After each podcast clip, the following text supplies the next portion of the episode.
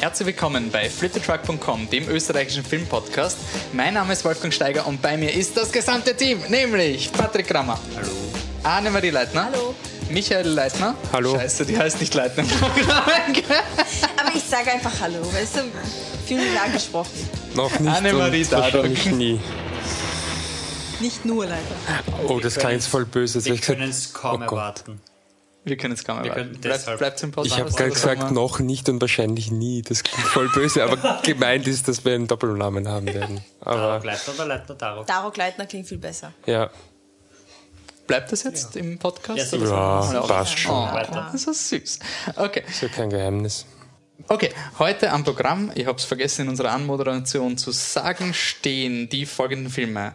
Wir haben uns natürlich auf eine Reihenfolge genannt, deswegen machen wir, ähm, starten wir stark mit Atomic Blonde, danach kommt Tulpenfieber, War und zum Schluss gibt es ein ziemlich großes Special War for the Planet of the Apes, Planet der Affen Survival, den haben wir ja schon angekündigt, da wird recht lang diskutiert werden und dann gibt es entweder davor oder danach, das ist je nachdem, wie wir im Flow sind, ein Symposium zum Thema Trilogien. Bevor wir aber zu diesen Filmen kommen, möchten wir uns bei euch bedanken. Ihr habt mit uns wieder mal ein bisschen Feedback gegeben beim letzten Podcast. Es freut uns, wenn Leute den Podcast bis zum Ende hören. Echte Fans wissen natürlich, dass sie da immer ein bisschen ein paar Nuggets verstecken. Deswegen ähm, hat uns, darf ich sagen, unser Nenad, haben wir ihn schon so in Ja, unser Herz geschlossen. klar, unser. Nenad hat uns angeschrieben vom Bildnachwirkung, auch ein freundlich, also ein Freundespodcast quasi. Michi, Fall zu empfehlen. es war das Thema letzten Podcast wegen Dunkirk, Filme ohne Handlung. Welche Filme ohne Handlung gibt es? Genau, er hat das voll schön zusammengefasst mit, der, mit dem Spruch, kein Plot, kein Problem. Hätte von uns stammen können. ähm, er hat mehrere Filme vorgeschlagen. Ähm, deswegen will ich es jetzt eher nur mal, mal kurz vorlesen. Vielleicht ist ja für jemanden ein Tipp dabei. Ähm, zum einen war Incarnation. Der wird wahrscheinlich schwer sein, den zu sehen. Wird, wird wahrscheinlich schwer werden, den zu sehen, denn der lief am Let's See auf dem kleinen ähm, Filmfestival in Wien. Ähm, er nennt es einen Mindfuck-Thriller, der ihn vor allem mit seinen, mit seinen Action-Szenen beeindruckt hat. Escape from New York ist, wie er meint, typisch für die 80er Jahre Actionfilme ziemlich handlungslos, mag aber Das trotzdem ist sehr. die Klapperschlange doch, Ja. oder? Ja. Der heißt doch die Klapperschlange. Ah, das, die Fortsetzung ist richtig gut. Ähm, er mag Escape from New York ähm, auch da, vor allem weil, weil er technisch für die damalige Zeit sehr beeindruckend ist. Green Room, den wir ja im Podcast einmal hatten. Ja. Ähm, wobei, ja, gut, ich meine, wo sagt man, ist dann zu wenig oder ist zu viel Handlung für die Liste, aber Green Room wäre dann wirklich so ein Film, wo man sagen würde, ähm, Grenze, es passiert eigentlich viel, äh, man könnte ihn aber eh, das war ja auch unser Ja, ja. Aufruf, so Filme, die man verurteilt, Genau. weil sie zu simpel Ja. sind quasi. Es passiert ja nichts mehr, sie werden eingesperrt und versuchen zu flüchten.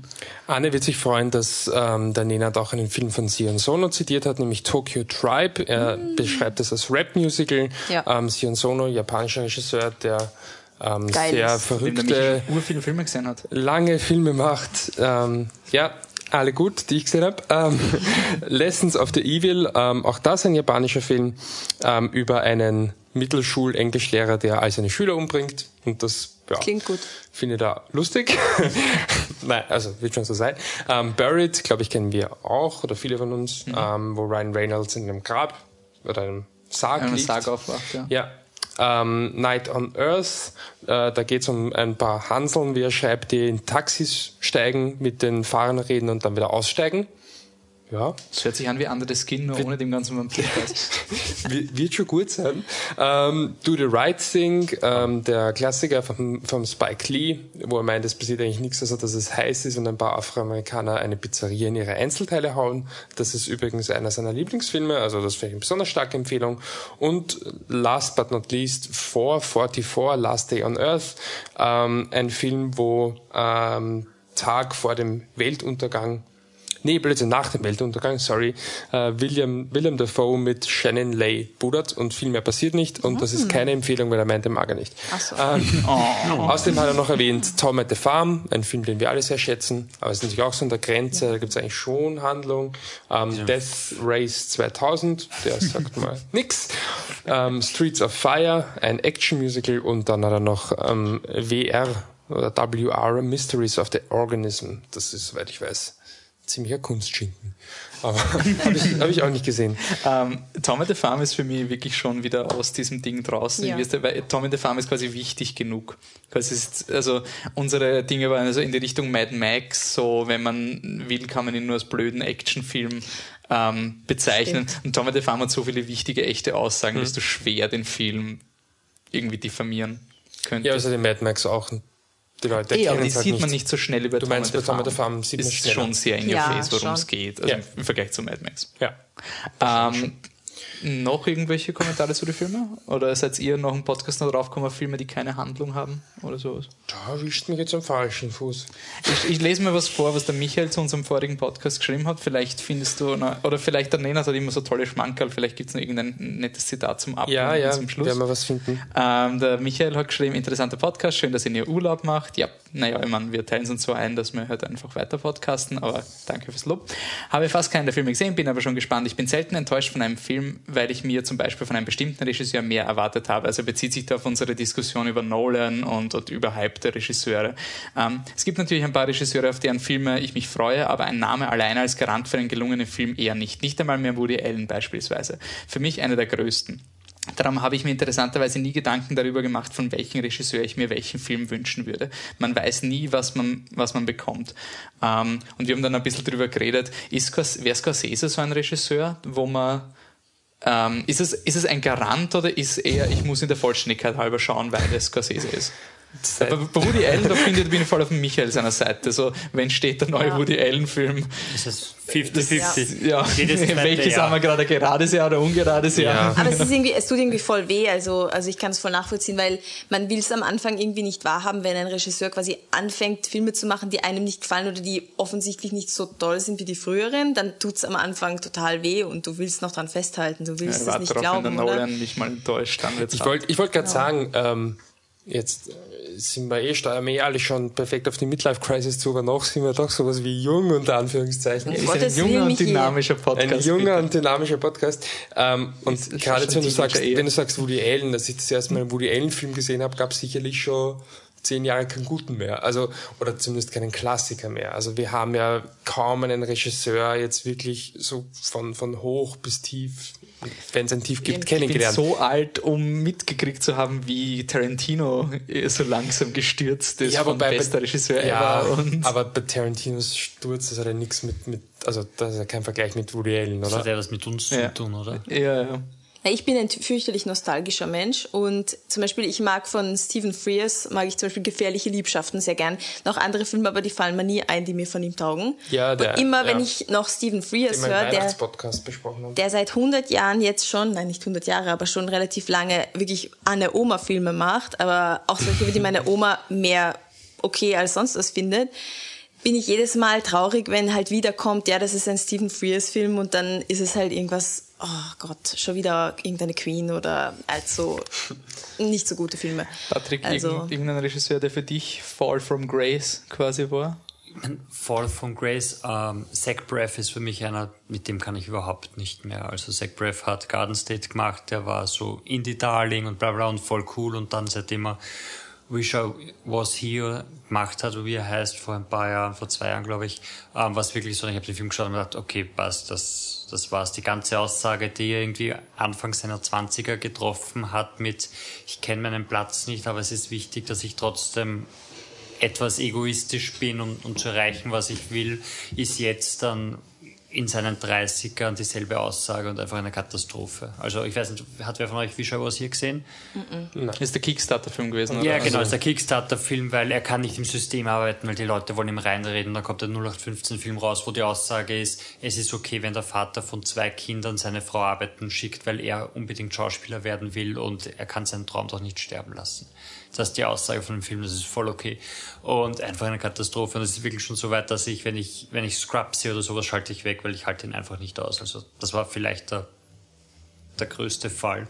Zu Scorsese und sowas, ähm, oder überhaupt zu Regisseuren fällt mir nur ein, dass es oft Regisseure gibt, die sich dann einfach in Richtungen entwickeln, die einen selber weniger interessieren. Ja. Also, Ridley ist, Scott. na gut, Ridley Scott ist eine Katastrophe, der ist einfach abgestürzt. Der wird da reinfallen, aber ich weiß nicht, wenn du, wenn Scorsese jetzt dann eben Silence, wir haben vorher Silence im Off äh, besprochen oder kurz Der, der Michael hat es auch auf Facebook geschrieben, Ja. das war dieser Film, den keiner von uns geschaut Genau, hat. Und eben, wenn, wenn dich einfach das Christentum in Japan nicht interessiert und dann kommt da so ein dreistündiger Film darüber raus, dann ist das vielleicht was, wo du denkst, ja, den kann ich auslassen. Positives Beispiel hätte ich noch, Edgar Wright. Ich meine, ja. ja, das, das ist ja wirklich so, dass du hast die, wie sagst du immer, die Cornetto-Trilogie? Ja, es ist, es ist der Internetname. Ja, Ach merkst so. du für Trilogien, gell? Danke. Und jetzt kommt halt Baby Driver und ich war halt, ich weiß nicht, im Vorhinein war ich nicht enttäuscht. Ich habe mal gedacht, oh, schade, dass es nicht so ein Film wird. Und dann war ich in Baby Driver drinnen und da war es voll geil. Da denke ich mir, okay, es ist vielleicht nicht das wie früher und natürlich hätte ich gern noch so einen Film wie einen früheren Film, aber ich bin sehr auf seiner Seite, auch bei dem Film. Also das ist ein positives Beispiel. Ähm, Positivbeispiel bei mir ist, und das ist einfach ein Regisseur, von dem eigentlich, der hat nicht so einen guten Ruf, aber für mich ist er einfach, sobald ich höre, der macht einen Film, werde ich alles daran setzen, ihn zu schauen. Das ist Richard Curtis. Ähm, der ist einfach so Love Actually, Boat That Rocked und About Time. Das sind für mich drei so geile Filme, die hintereinander rauskommen sind. Ich habe noch immer nicht für Hochzeit einen Todesfall gesehen. Also halt irgendwann mal als Kind, aber nie quasi den Humor so gecheckt. gut. Und das ist halt für mich jetzt sein, wenn ich irgendwann höre, er arbeitet an irgendwas, dann ist er sofort auf meiner, auf meiner Liste.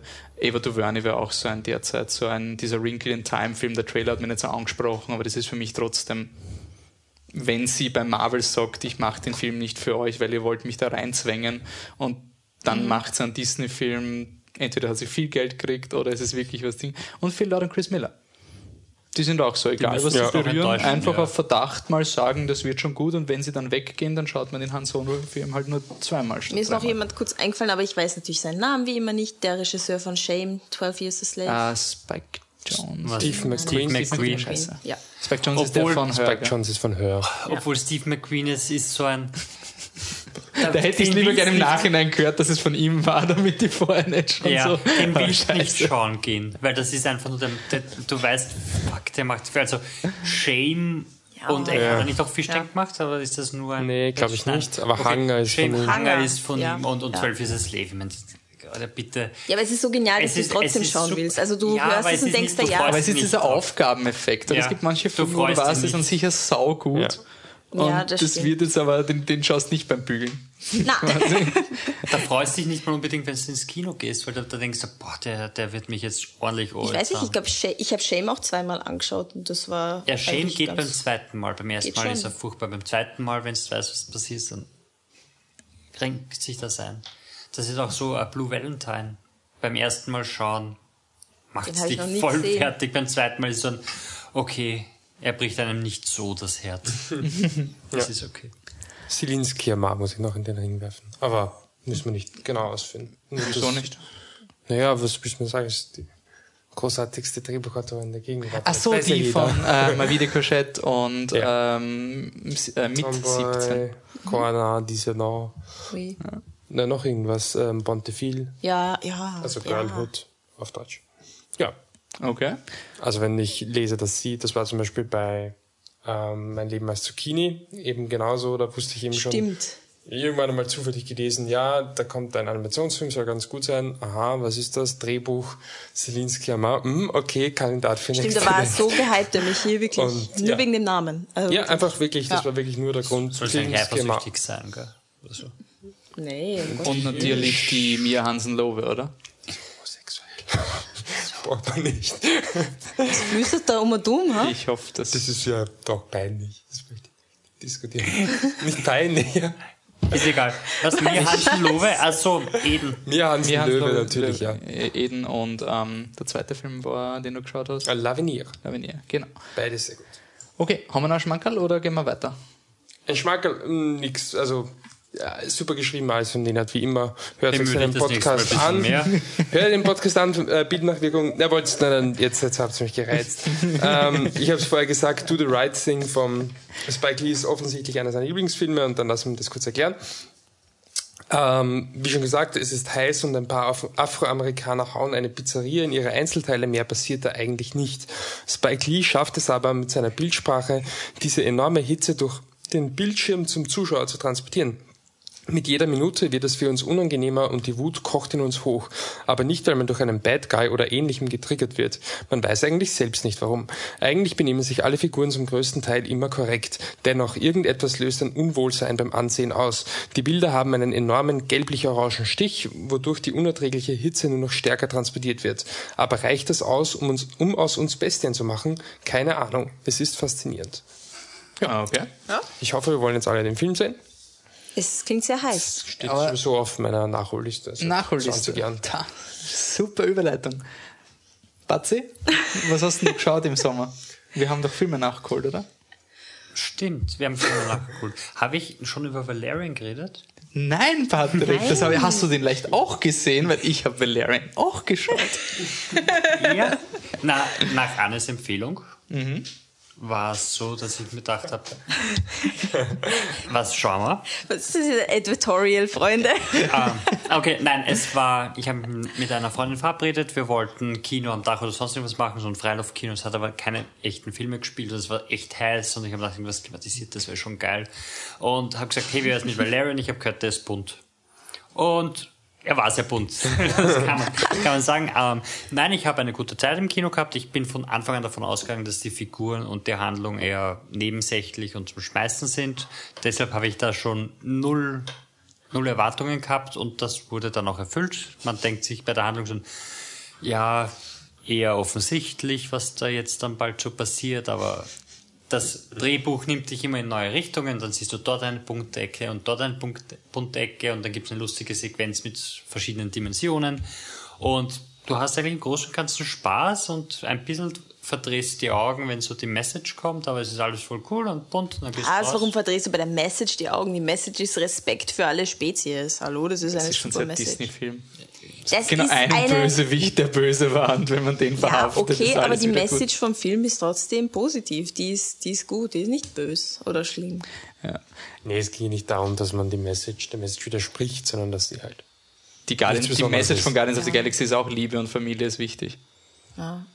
Ähm, ich finde, er ist, er war eigentlich ziemlich angenehm zu schauen, obwohl er Längen gehabt hat, was ich finde, man merkt voll, aber man es nicht weiß, dass das ein serialisiertes Comic ist. Es ist wirklich so Adventure nach Adventure nach Adventure. Ja. Und ähm, ich habe meinen Arbeitskollegen empfohlen nachher, weil sie haben gesagt, wir schauen Valerian oder Dark Tower, habe ich gesagt, das tut mir jetzt im Herzen weh, habe ich gesagt, schau Valerian. Ähm, und äh, habe gesagt, das ist irgendwie der Film, der Guardians of the Galaxy gern wäre. Also wirklich kreativ, wirklich crazy. Also wirklich da gibt es eine Szene, wo die, ah, die Cara Delevingne Kleider anprobieren muss und Ja. das Viech macht so geile Geräusche. Ja, genau. Das ist einfach so eine geile Ja. Szene. Und man denkt, das ist weird. Das ist wirklich weird und geil. Ähm, und so sehe ich den Film auch. Das Design ist urgeil, vor allem, weil man sieht, wie viel die Star Wars Computerspiele von diesem Film gefladert haben. Also das Raumschiff, mit dem sie fliegen. Da gibt es ein Star Wars Computerspiel, da schaut das quasi der Millennium Falcon aus diesem Computerspiel ist eins zu eins das Schiff aus Valerian. Ähm, also schon sieht man sieht quasi, wie einflussreich dieser Franchise ist. Es ist ein bisschen dieser John Carter-Effekt. John Carter auf Mars war dieser Film, der alles beeinflusst hat, alle Science-Fiction-Pulp-Geschichten. Und dann kommt er raus und dann sagt man, das ist die volle Star Wars-Nachmache. Und ich finde, Valerian hat auch ein bisschen so dieses, er kommt raus und er ist halt Star Wars, aber eigentlich war er kurz vor Star Wars schon draußen. Ich finde halt, dass die Figuren vollkommen zum Schmeißen sind und die Handlung, wie sie erzählt wird. Also der Clive Owen Spoiler ist der Böse. Das wird ungefähr nach 30 Minuten gesagt und die Figuren brauchen dann trotzdem bis 10 Minuten vor Schluss. Ja, und dann rotiert die Kamera aber. Also es wird, es wird als Mystery gehandhabt, obwohl es vorher schon eindeutig gezeigt wurde. Also wie gesagt, ich bin Clive Owen, ich gehe mal kurz in diese Kammer und folter ein Alien. Und dann dauert es mal noch eine Stunde, bis dann mit einem dramatischen Kamera-Reveal das Gesicht vom Clive so, oh, der war damals dabei. Das war sein Account, seriously. Ähm, ich würde nur eins fragen, Anna. Anne. Frauenbild. Bitte erklär mir das, wieso dich das nicht aufregt, wenn die Hauptmotivation ist. Heirate mich, Ja. ich muss Kleider anziehen Ja, und sie wird immer in Kleider gesteckt. Und ja. Ich ihre nicht. Hauptmotivation ist, du willst mich nicht heiraten. Also ich will dich nicht heiraten, weil du nicht treu bist. Und er ist so voll da. Ich meine, ich finde es lustig, dass der Dandy Hahn voll hart an Solo sein soll. Ich habe ihn auf Deutsch gesehen. Angeblich hat er auf Englisch die urtüste Ja, Stimme. ja, ja, voll, voll, voll. Er, er, Ich meine, er schaut aus, er schaut aus wie her. 15, sie schaut aus wie 17. Ja, sie stimmt. reden, als wären sie seit Jahren im All. Ähm, bitte. Alter, Wolfi. Ja, es regt mich nicht auf, weil ich auch nur manchmal Entertainment will. Und dann, wenn ich mich jedes Mal aufregen würde, ich meine, wo kommen wir da hin? Wo kommen wir da hin, Wolfi? Ah? Also wenn der Film bunt genug ist, darf er sich das nicht Ja, es tut, mir eh, es tut mir eh leid, aber ich habe einfach Spaß mit dem Aber ist der Film. Film zu, einfach so blöd, dass man die Message nicht einmal ernst, also dass man das gar nicht ernst nimmt? ja, ja, genau. Es ist Doch, irgendwie so- ich schon, Ist es dir aufgefallen? Na, Weil manchmal, so manchmal schaust du einfach Filme und dann sagst nachher ein und du denkst da, wow, ja, eigentlich, du Ich hast vollkommen. Ja, genau. recht. Ja, und, ich und denk's manchmal mir ist es jetzt ein, auch, aber- es passiert einfach und, und wenn es dann nicht auffällt, Ja, ich glaube, ich habe zwischendurch schon irgendwie dran gedacht, so mh, ganz toll ist es nicht, aber es war mir dann, es war mir dann so wurscht, quasi, weil ich mir denke, der Film wird jetzt niemanden beeinflussen oder so. Ich meine, das ist vielleicht eh ein schlechtes Argument, aber trotzdem, es war einfach so, ja, ich will ihn halt schauen, weil es Spaß macht, weil die Aliens lustig sind und solche Sachen. Also ich glaube nicht, dass, dass das wirklich einen Impact dann hat und meine, es ist jetzt nicht die schlimmste Darstellung von Frauen, die ich je gesehen habe. So, sonst wäre es mir nicht, sonst hätte ich mir wahrscheinlich schon mehr aufgeregt. Aber mein Gott, manchmal will ich auch nur einfach schauen und Ich finde es bei dem. Film einfach so ärgerlich, dass ähm, technisches Know-how wird eh nie honoriert in Filmen, was, was ich immer bitter finde. Und quasi dieser Film hat eben den Angriffspunkt Story. Und es ist einfach so bitter, wenn du einfach siehst, wie viel Craftsmanship in den Film gesteckt wird. Ich habe mir jetzt ja erst wieder die, die Blu-ray von Kong Skull Island gekauft und da habe ich mir das angeschaut und habe mir gedacht, bist du das ist echt ein Wahnsinn, wie, wie viel in diesen Schrottfilm an Design eingebuttert wurde, was richtig geil ist vom Monster Design und so viel cooler als das meiste.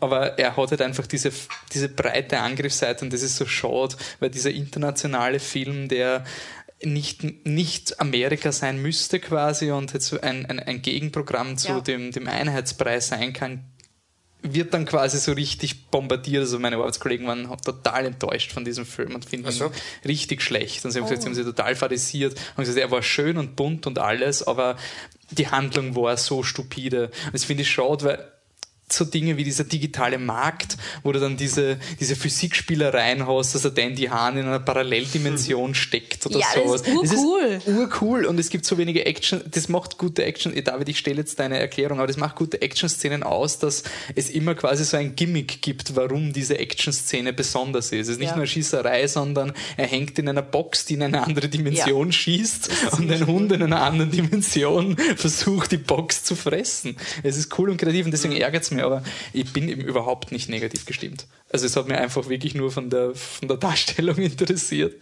Ähm, sonst äh, irgendwelche, ihr habt einen Film geschaut noch im Sommer, habt ihr mir vorher auf Mike gesagt oder nicht? ja, also nachgeschaut nicht. Ich Nein, nicht. Nachgeschaut habe ich ihn nicht. Also er läuft Vorgeschaut. jetzt BZW, vielleicht läuft er noch, wenn der Podcast rauskommt im Kino, Trespass, Trespass Against Us oder irgendwas mit Gesetz, Gesetz der Familie, nein, nicht Gesetz der Familie, aber sowas ähnliches. Ja. Ähm, ja, so, das sind so ähm, englische Gypsies, ähm, die, also so, so ein Clan. Also Roman City. Nein, es sind keine Roma und Sinti. Das sind, also man muss da ähm, auseinanderhalten. Die Gypsies in England und Irland sind keine Roma und Sinti. Das Okay. sind einfach fahrende Völker, die aber quasi, also nicht alle, ich glaube, es ist eine Mischung, äh, in dem Film jetzt nicht, aber sonst ist es eine Mischung, aber es, es sind auch quasi Engle also Engländer, nicht Roma und Sinti Leute auch. Die sind auch fahrende Völker, auch so ein bisschen nomadenmäßig,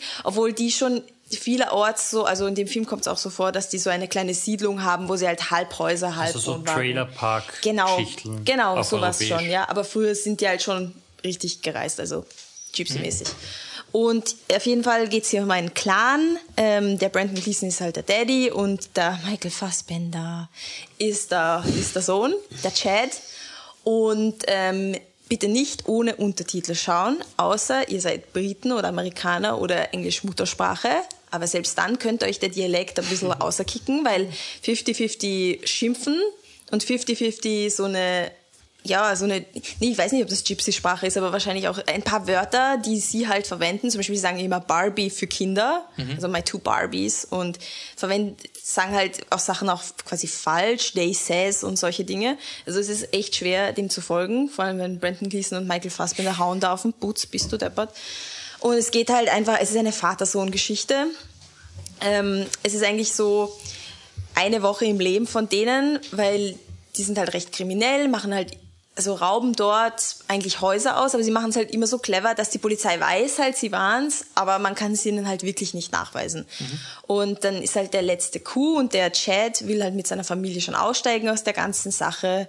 Und es ist jetzt nicht so die fette organisierte Kriminalität, kein Mafia, sondern es ist halt in dem Ort und sie halten sich halt so über Wasser und es ist eh schlimm, aber es ist jetzt nicht, boah, wir sind landesweit Ding und er will halt aussteigen, aber sein Vater ist halt super dagegen und, und lässt ihn nicht und eigentlich ist alles ziemlich negativ und er kommt da nicht raus aus der Geschichte und dann macht er den Coup und der ist auch total hart und aber am Ende zerstört sich der Film das natürlich selber, weil es ist dann super positiv, also zumindest kommt es dir am Ende so vor, als wäre das alles eh nicht so schlimm. Mhm. Und vorher hat er dir aber die ganze Zeit erzählt, dass eigentlich das Leben vom Chad ziemlich ruiniert wird durch den Vater, weil er legt ihn rein, er vermasselt ihm Situationen, wo er rauskommen könnte und solche Dinge, alles extra. Aber nee, am Ende passt es eigentlich und die Gypsies halten zusammen. Also mhm. Ja, es ist eigentlich eh ganz okay, der Film. Also er hat mich schon unterhalten. Ich war voll drin und er hat auch so, also er ist so nice handlungsbasiert, dass du einfach immer mitgehst mit ihm. Also das ist dir nicht Fahrt oder so. Und manche Szenen sind auch echt cool eigentlich. Ähm, vor allem diese Kuh-Szene, weil die wird richtig, also es ist von Anfang bis Ende wird eigentlich gezeigt, wie sie das abziehen. Von wie sie losfahren mit dem Auto, bis er nach Hause rennt. Er rennt wirklich zu Fuß am Ende nach Hause. Und das ist, das ist wirklich eine coole Szene. Also, wenn man, wenn man Lust hat auf so einen bisschen, bisschen Drama, bisschen Nicht-Drama, es gibt auch Szenen zum Lachen, ähm, und mit ein bisschen Spannung, dann kann man sich den auf jeden Fall anschauen. Also, ist kein Chance. Okay. Der deutsche Titel ist das Gesetz der Familie. Oh mein Gott, ich bin so gut. Ich habe das jetzt nur geraten, ich schwöre. Das klingt fast wie ein Gerard Butler-Film. Michael Fassbender. Das Gesetz der Rache. Ja. Leute, ich warte jetzt kurz. Ich muss noch was Wichtiges announcen. Michael Fassbender ist der schärfste aller Zeiten. So, das musste gesagt werden. Sind wir eigentlich fertig Michi. mit den Dings? Weil das Nein. ist eine voll gute Überleitung. ich hätte aber auch die voll gute Überleitung zu einem anderen Fassbender-Film, den ich nur okay. kurz kommentieren muss. Nein, bitte. Das ist ja schon eine Zeit leer, seit wir das letzte Mal wirklich über, über aktuelle Filme aufgenommen haben. Und seitdem habe ich Alien Covenant nachgeschaut. Solange wir bei Fassbender bleiben, lebt die Überleitung. Also, ja, genau. Keine Sorge. Okay, also ich versuche das dann mit Fassbender zu beenden. Und jetzt ist diese philosophische Frage. Ist ein Film, der dich so wütend macht, dass du irgendwie die Welt hast, also den gibt's. Der nennt sich, Prom der nennt sich Prometheus. Okay? Oder Prometheus. Wenn jetzt ein Film kommt, der so banal ist, dass er dir wurscht ist, ist das ein besserer Film? Und damit ein lauwarm und kein furchtbar. Oder ist es eigentlich noch schlimmer, dass er jegliches Profil verloren hat? Was ist denn das für ein Schrott, Alien Covenant? Also so ja. ein Schmarrnfilm. Ich wurde wirklich nur der Vollständigkeit halber wegen Alien angeschaut und weil ich ein Interview mit Ridley Scott gehört habe, wo er gesagt hat, ja, die originalen Alien-Filme, Anmerkung, Aliens ist mein Lieblingsfilm, Fs, like Fs 1111 und so, ähm, die waren eigentlich nur irgendwelche billigen Horrorfilme und die waren halt gut gemacht und deswegen sind sie so ikonisch und ich habe den Franchise jetzt in eine gescheite Richtung entwickelt, oh, weil Jesus. ich über Gott rede. Und dann schaust du Alien Covenant, bei Prometheus hätte das nur akzeptiert, weil Prometheus ist das präpotenteste Mistwerk der modernen Kinogeschichte. Aber dieser Film ist wirklich nur ein grottiger Freitag ja, der 13. Ja. Film. Also alles, was man Prometheus gesagt hat mit, ja, die Charaktere sind so deppert, in dem Film sind sie super deppert.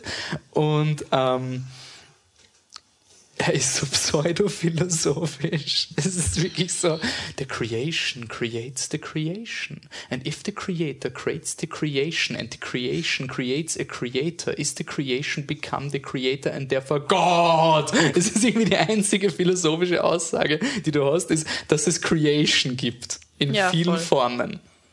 Schön. Das ist aber super schön. Und im ersten Prometheus ist mir jeder am Arsch gegangen und ich wollte einfach nur, dass die Numera Pass endlich aufhört, ihre blöden, pseudo-intellektuellen christlichen Messages. Es ist so viel christlich. Na, aber nicht Nein, im Vergleich zu Prometheus. Also der Das ist ja noch noch christlicher. Ja, oh mein Gott. Also da sind wir wirklich am Wecker gegangen in Prometheus. Und in dem Film sind die Hauptdarsteller außer der Fassbender. Ich kann sie nicht beschreiben, außer dass sie verheiratet sind. Ja, also sie haben alle, alle Frauen, das habe ich mitgekriegt. My wife, my wife, my wife. Jeder sagt my wife. Das ist, das kommt an die Message. Und noch, im zweiten Tod, das hast ich eh du in der Kritik schon gesagt, du kannst es einfach nicht mehr ernst nehmen, weil es Ja. schon so lächerlich ist. Und wenn man schon so eine Scientific Mission macht mit Pärchen, kann man sie dann bitte in Berufe einteilen, wo sie nicht blöde Entscheidungen treffen. Also kann man es bitte so machen, dass der Mann nicht der Hauptverantwortliche fürs Raumschiff ist, während seine Frau unten am Planeten in Lebensgefahr schwebt, damit er ja mit dem Raumschiff nach unten Ja. fliegt, obwohl der Computer sagt, das ist total gefährlich, tu das nicht. Also können wir die Pärchen wenigstens gru- gruppieren, damit sie beide am Planeten draufgehen und oben der Typ rational sagen kann, wir können ihnen nicht helfen, passt schon. Fuck, ist der Film blöd. Ja, der ist richtig blöd. Und was, was ich arg finde, der Film hat ja okay Kritiken bekommen. Wirklich? Ja, ja, also jetzt nicht von echten Menschen, aber so im In- also Rotten Tomatoes und so hat er ja normale Mitleidsprozent kriegt, so 70 Prozent. Und das hat mir einfach, ich meine, er schaut wunderschön aus. Er schaut wirklich schön aus, aber alles an dem Film ist so dumm, das ist Ist unglaublich. wirklich dumm, ist das richtige Wort. Ist einfach nur dumm. Und so. pseudo-intellektuell. Also ich finde, er ist so richtig so ein Pseudo-Science-Fiction-Film. So, sie gehen auf den Planeten, es gibt keine Tiere.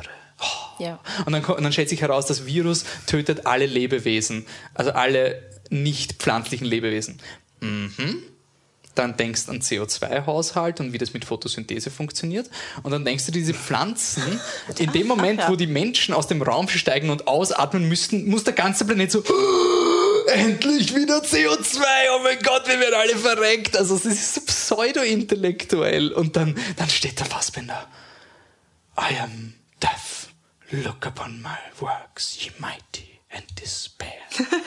Und du weißt nicht, ob der Ridley Scott wirklich Ozymandias gelesen hat oder ob er nur das Watchmen-Comic gelesen hat, was auch referenziert, weil das ist die Nummer eins Go-To. Ich will jetzt nicht Nietzsche zitieren oder, oder Darwin. Darwin wird eh auch, glaube ich, wieder Ja, ja, zitiert doch, bei doch, Evolution und. Survival of the Fittest Ja. und so. Das einzig Lustige ist der Satz. You do the You, you hold the flute, I do the fingering. Das ist ja der beste Satz, den ich seit langem gehört habe. Also, das ist einfach. Ja, das ist das einzig Gute. Und der Film ist dann irgendwann aus und du denkst dir, Gott sei Dank ist er aus Ja, und dann kommst du drauf, dass es nach 20 Minuten weitergeht. Ah ja, Und er hat auch keine Aussage.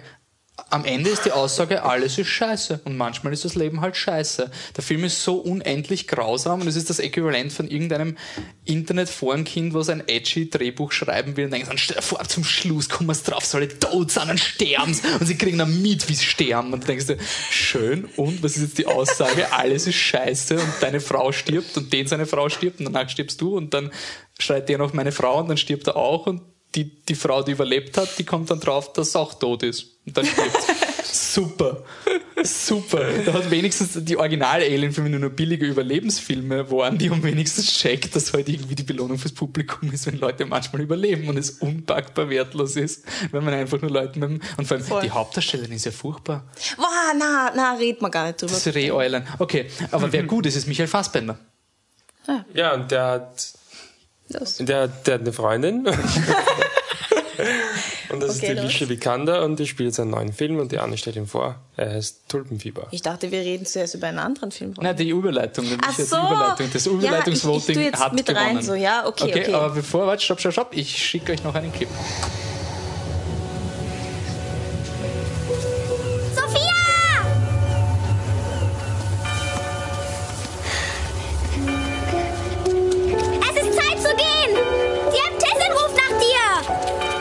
Alles begann, als Sophia das Waisenhaus St. Ursula verließ, um Cornelis Sandford zu heiraten.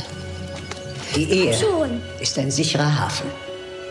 Du hast ein vornehmes Haus, eine Dienstmagd und du wirst Kinder haben. Schenke ihm einen Erben und alles wird gut sein.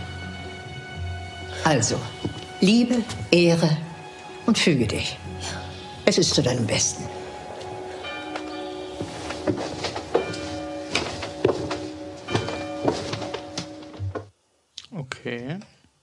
Das hört sich ein bisschen so, so Parfum-Style an. Irgendwie so dieser.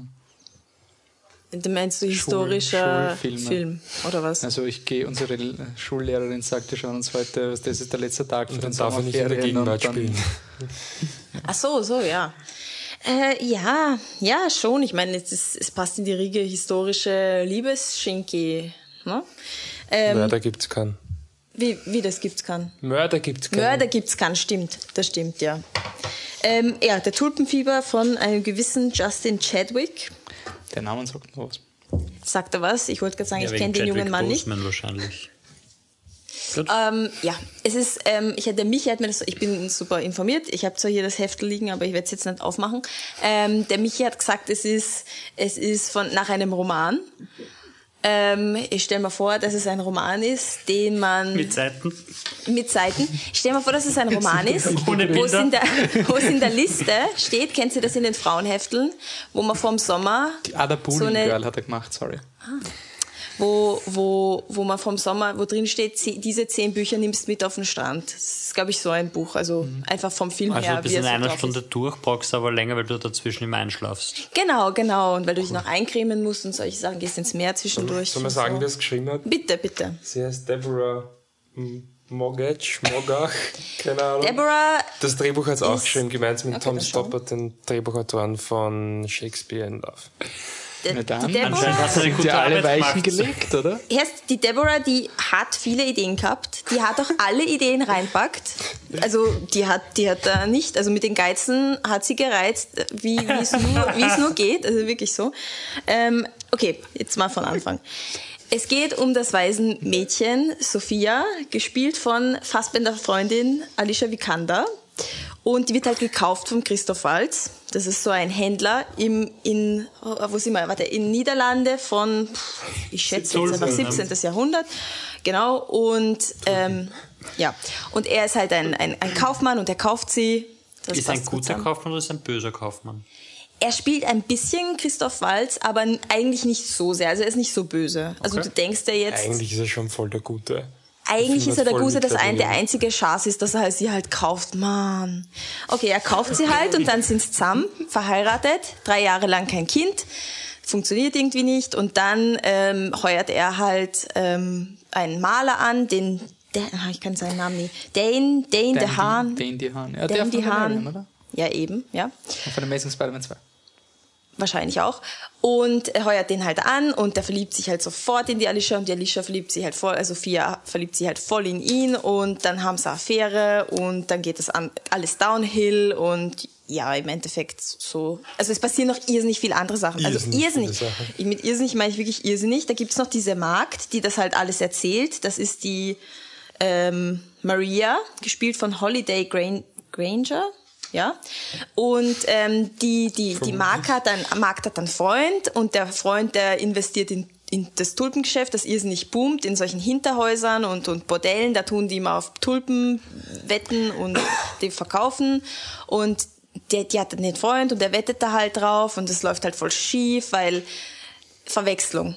Verwechslung, aber im wirklich, also ich glaube schon im, im 17., 16. Jahrhundert haben sie am Hof vom König, da, haben's, da haben die Hofnarren was aufgeführt und es war halt ein Stück, wo jemand den, den, weiß ich nicht, den Kloputzer mit dem König verwechselt hat und alle hauen sich halt irrsinnig, aber boah, die Verwechslungskomödie, bist du deppert. Und genau so ist dieser Film.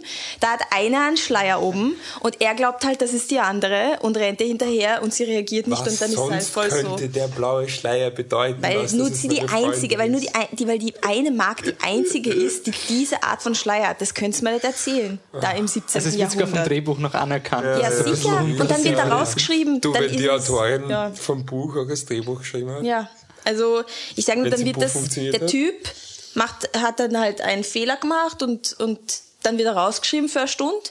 Und dann kommt er wieder, weil da muss ja noch eine Verwechslung sein. Also es sind lauter Verwechslungen und wie gesagt, die Deborah, die hat viele Ideen gehabt und hat alle reinpackt. Ja, im Endeffekt, es war so entertaining eigentlich. Ähm, Ja, es war weil schon lustig. Es war wirklich lustig. Ist Also- Speed Racer? Na, na, nicht Speed Racer, aber es war einfach, es war einfach unterhaltsam und es war schön nostalgisch. Ich bin ein nostalgischer Mensch. Ich mag das, wenn mich das an früher erinnert. Also warte, das ist jetzt positiv. Nein, Nein, Lava. aber so, okay, okay. also Ist das, so, ist das so ein Fall, wo man, wo die Künstlerin nicht ihr eigenes Werk hätte adaptieren dürfen. Also dieses Niemand hätte 50 das Shades- adaptieren müssen. Kann man nicht vorstellen, dass das Buch gut ist. Sorry. Also, Ja, aber- aber- dann muss das Buch wirklich. Wenn, wenn, wenn ein anderer anderes? reinkommt und das Buch liest und sieht so Na. die Verwechslung Ich weiß, dieser. Blödsinn, Ja, ich weiß, was du meinst. Na. Ähm, Kill Your aber Darlings und so das weiter. kann sein, aber Na, sorry, dann hätte halt ein Problem weniger, nur irgendwo müssen halt auch Qualitäten sein. Und nö.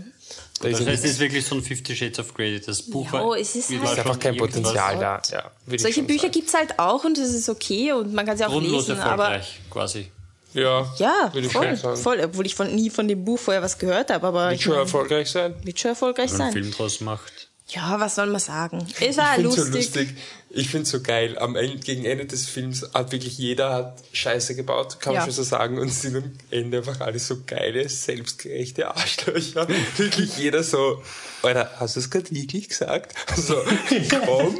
Ich meine, der Film hat, hat den ganzen, also der Christoph Waltz, ohne jetzt den genauen Plot ähm, zu erklären, er wird halt schon, er wird beschissen, ja, er wird beschissen. Klaas verliebt sich in eine Maler. Und er wird noch ordentlich mehr beschissen als das. Ja, eh. Nur ganz ehrlich, er hat sich halt so eine Frau am Jahrmarkt gekauft. Das ist halt. Ist Na, halt vom so. Waisenhaus, das ist, glaube ich, Und- nicht besser. Nicht, Gut, also, aber es ist dann halt wirklich so, den ganzen, die, die ganzen Filme hat der Film so viel Mitleid mit Christoph Waltz und er, er wäre doch eh so nett und er wird doch so gern aufpassen auf das Kind und er ist doch so toll und so ein lieber Typ. Und dann schreibt er den Brief, wo er irgendwie so meint, ja, keine Ahnung, er ist dann nochmal ein super toller Mensch und bla bla, und ich mit einem Satz so, aber ich hätte sie halt auch nicht kaufen dürfen, das ist halt auch nicht nett. So, okay, ja, also wirklich mit einem Satz glauben sie, dass sie halt Ja. alles Sie grau halt- wegwischen Ja, und ja, er hat eh eingesehen, dass man das eigentlich, ich meine, ist jetzt auch nicht so toll, wenn ich meine Frau kaufe weißt du, was mir gerade und auffällt? sag sie mein, soll mein Kind gebären. Gott, das ist nämlich auch, dass quasi ähm, Gott ihn bestraft, weil er sie halt gekauft hat. Gott Ja, ist irrsinnig oft die Ausrede im Film, warum Sachen halt irgendwie funktionieren, so wie sich die Deborah das halt vorstellt. Ja. Weißt du, wie ich meine? Es, Ja, ist, es gibt diese, also es ist immer so, ja, der, der Maler kommt halt eine und sie verliebt sich halt sofort und dann sagt sie zu ihrem Mann zuerst, oh Schatzi, der darf nicht mehr wiederkommen, weil der so impure und, und das, das macht mir schlimme Gedanken, weißt du, Gott. Und das passt dann auch. Also der, der, der Christoph Waltz ist dann nicht so, Alter, was ist mit der, die, die findet den scharf, sondern, ah ja, ja, na, das ist eh klar, das, das, das, das Aber der Film nicht macht machen. überhaupt Und kein das ist Thema halt voll draus. oft so, dass mit Gott, das Gott wird immer Ja. vorgeschoben und dann wird gesagt, na, du darfst da nicht rein, weil wegen Gott. Oder irgendwelche solche Sachen und dann passt es immer Ja, so, das ah ja, sich okay, einfach ist, nur nach ist klar. 17. Ja, Jahrhundert an. wollte gerade sagen, es ist halt, er Film hat ein paar solche Motive. Ich meine, das könnte man ja auch, diese Geschichte, dass der Christoph Waltz halt voll beschissen wird, aber halt von Haus aus eigentlich eine moralisch schwer vertretbare Tat gemacht hat. Das könnte man ja auch interessant aufarbeiten. Ja, Nein, nein. also lustig. Ja, es war, es war wirklich lustig. Wir War hatten voll viel Spaß. Spaß. Wir hatten Spaß. Ja, Ja, das aber lauwarm ne? ne? Ich empfehle solche Leute, Ja. die, die gelacht haben während den voll Ja, emotionalen oh Szenen, also so, so, dass Ja, man euch schon. hasst im Kino sagt. Nein, nicht so sehr, nicht so sehr. Wie waren die, die geflüstert haben, dass die Schnürl, die die, die Männer um den Hals haben, ausschauen wie iPhone-Kopf. Ja, wirklich, das schaut wirklich so aus. Von den Kriegen, von diesen Weißen. Also wir waren voll drin, voll drin. So, ich empfehle euch jetzt Kostümfilme, die gut sind. Gefährliche Liebschaften, Mansfield Park, Was vom Tage übrig blieb und Quills. Schaut euch die an. Bitte. Ähm, du musst noch sagen, dass er lauwarm ist. Lauwarm ist er. Okay. ähm, wisst ihr, Ich wenn ich, dich so viel im Spaß gehabt habe? Was? Ich war nicht billig am Jahrmarkt, Bruder. Entschuldigung, wer hat nicht so viel Spaß gehabt, Wolfi? Äh, die, die Leute vor dem Mauerfall. Bist du Depp? Ich glaube doch auf welcher Seite, oder? Ja. Auf jeden Fall geht es um Atomic Blonde. Ich bin mir ziemlich sicher, dass irgendwelche Leute vor dem Mauerfall auch schon Spaß hatten. Obwohl, in dem Film hat es auch relativ fall, äh, Spaß. Okay, hat wisst ihr, was Spaß genauso histor ein, ein historischer Film ist? Ja. Atomic Blonde. Ja, Tulpenfieber ist ja auch fiktiv. Also. Also Patrick soll dir einen Kippen Realismus damit du dich fangen kannst. Ähm, nein, nein, ich fange an und dann spielen wir einen Clip. Okay. Ähm, Charlize Theron, Front and Center, es ist ihr Film. Die hat in Prometheus mitgespielt. Ja, aber sie hat auch? Film mitgespielt. Das, das, ist, das ist jetzt nicht so die, ihr Problem gewesen, der Film. Ähm, David Leach führt Regie, den kennen wir als Co-Produzenten von John Wick und früher Stuntman. Das heißt, wir haben eine Idee, was uns erwartet. Der Film überrascht uns allerdings und hat unglaublich viel Handlung dazu. Ähm, es geht um eine Liste mit Kontakten, die gestohlen wird und die sie zurückholen muss. Also denkt an Mission Impossible 1 ungefähr. Das ist die Story, nur mit ganz viel äh, Spionagegeschichten dazwischen. Und wenn die Handlung endlich mal aufhört zu passieren, dann gibt's die geile Action, auf die wir gewartet haben, wie in diesem Clip.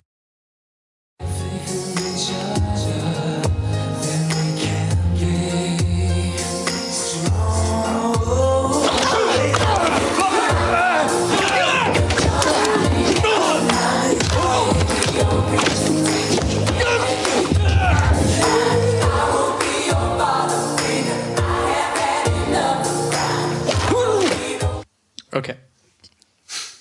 Was, das Ja. war's schon? Ja. Sie prügelt sich nicht mehr? Na, Das aber die Musik läuft noch. Ja, das ist gut. Warte, dann, schlagt es vielleicht noch wem. Okay. Ähm, auf jeden Fall, der Film ist schon ziemlich cool.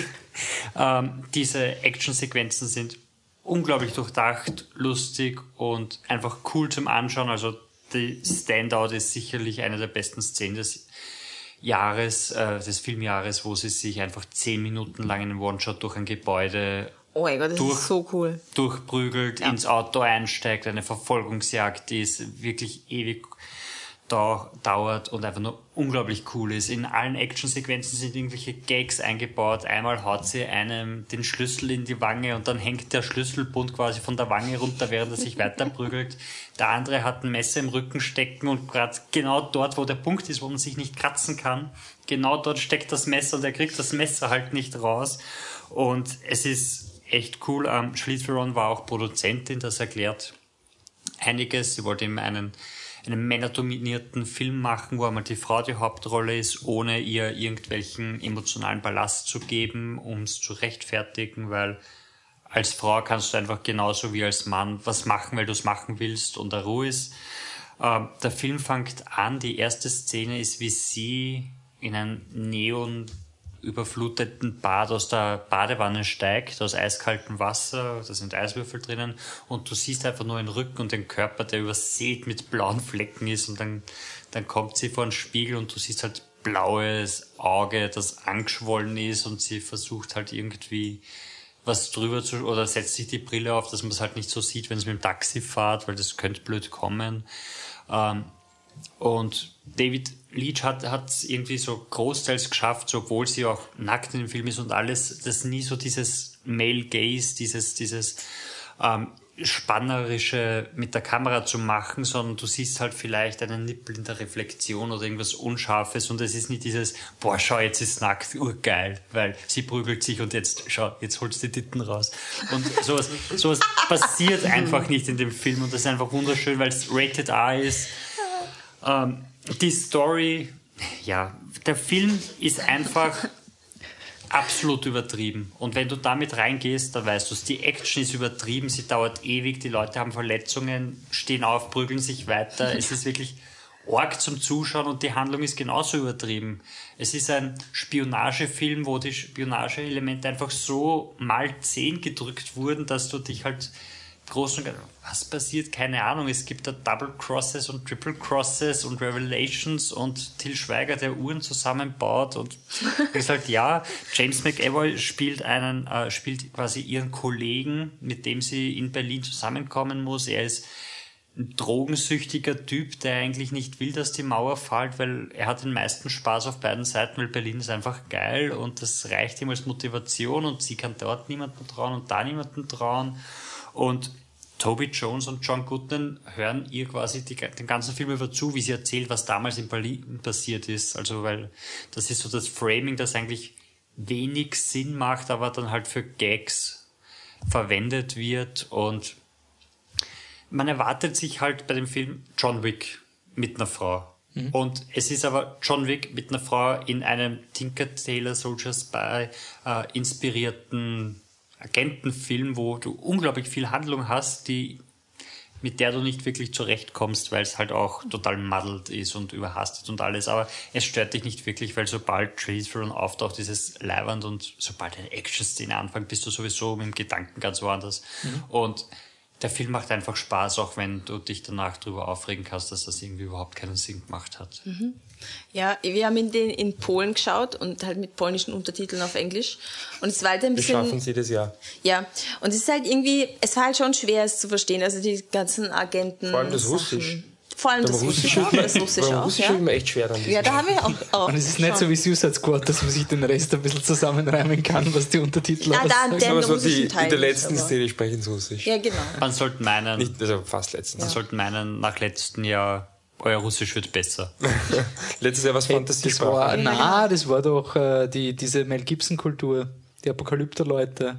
Inka meinst du? Ja, sowas. Ach so, bei der Cara Delevingne. Ja, genau. Ja, stimmt Okay. eigentlich.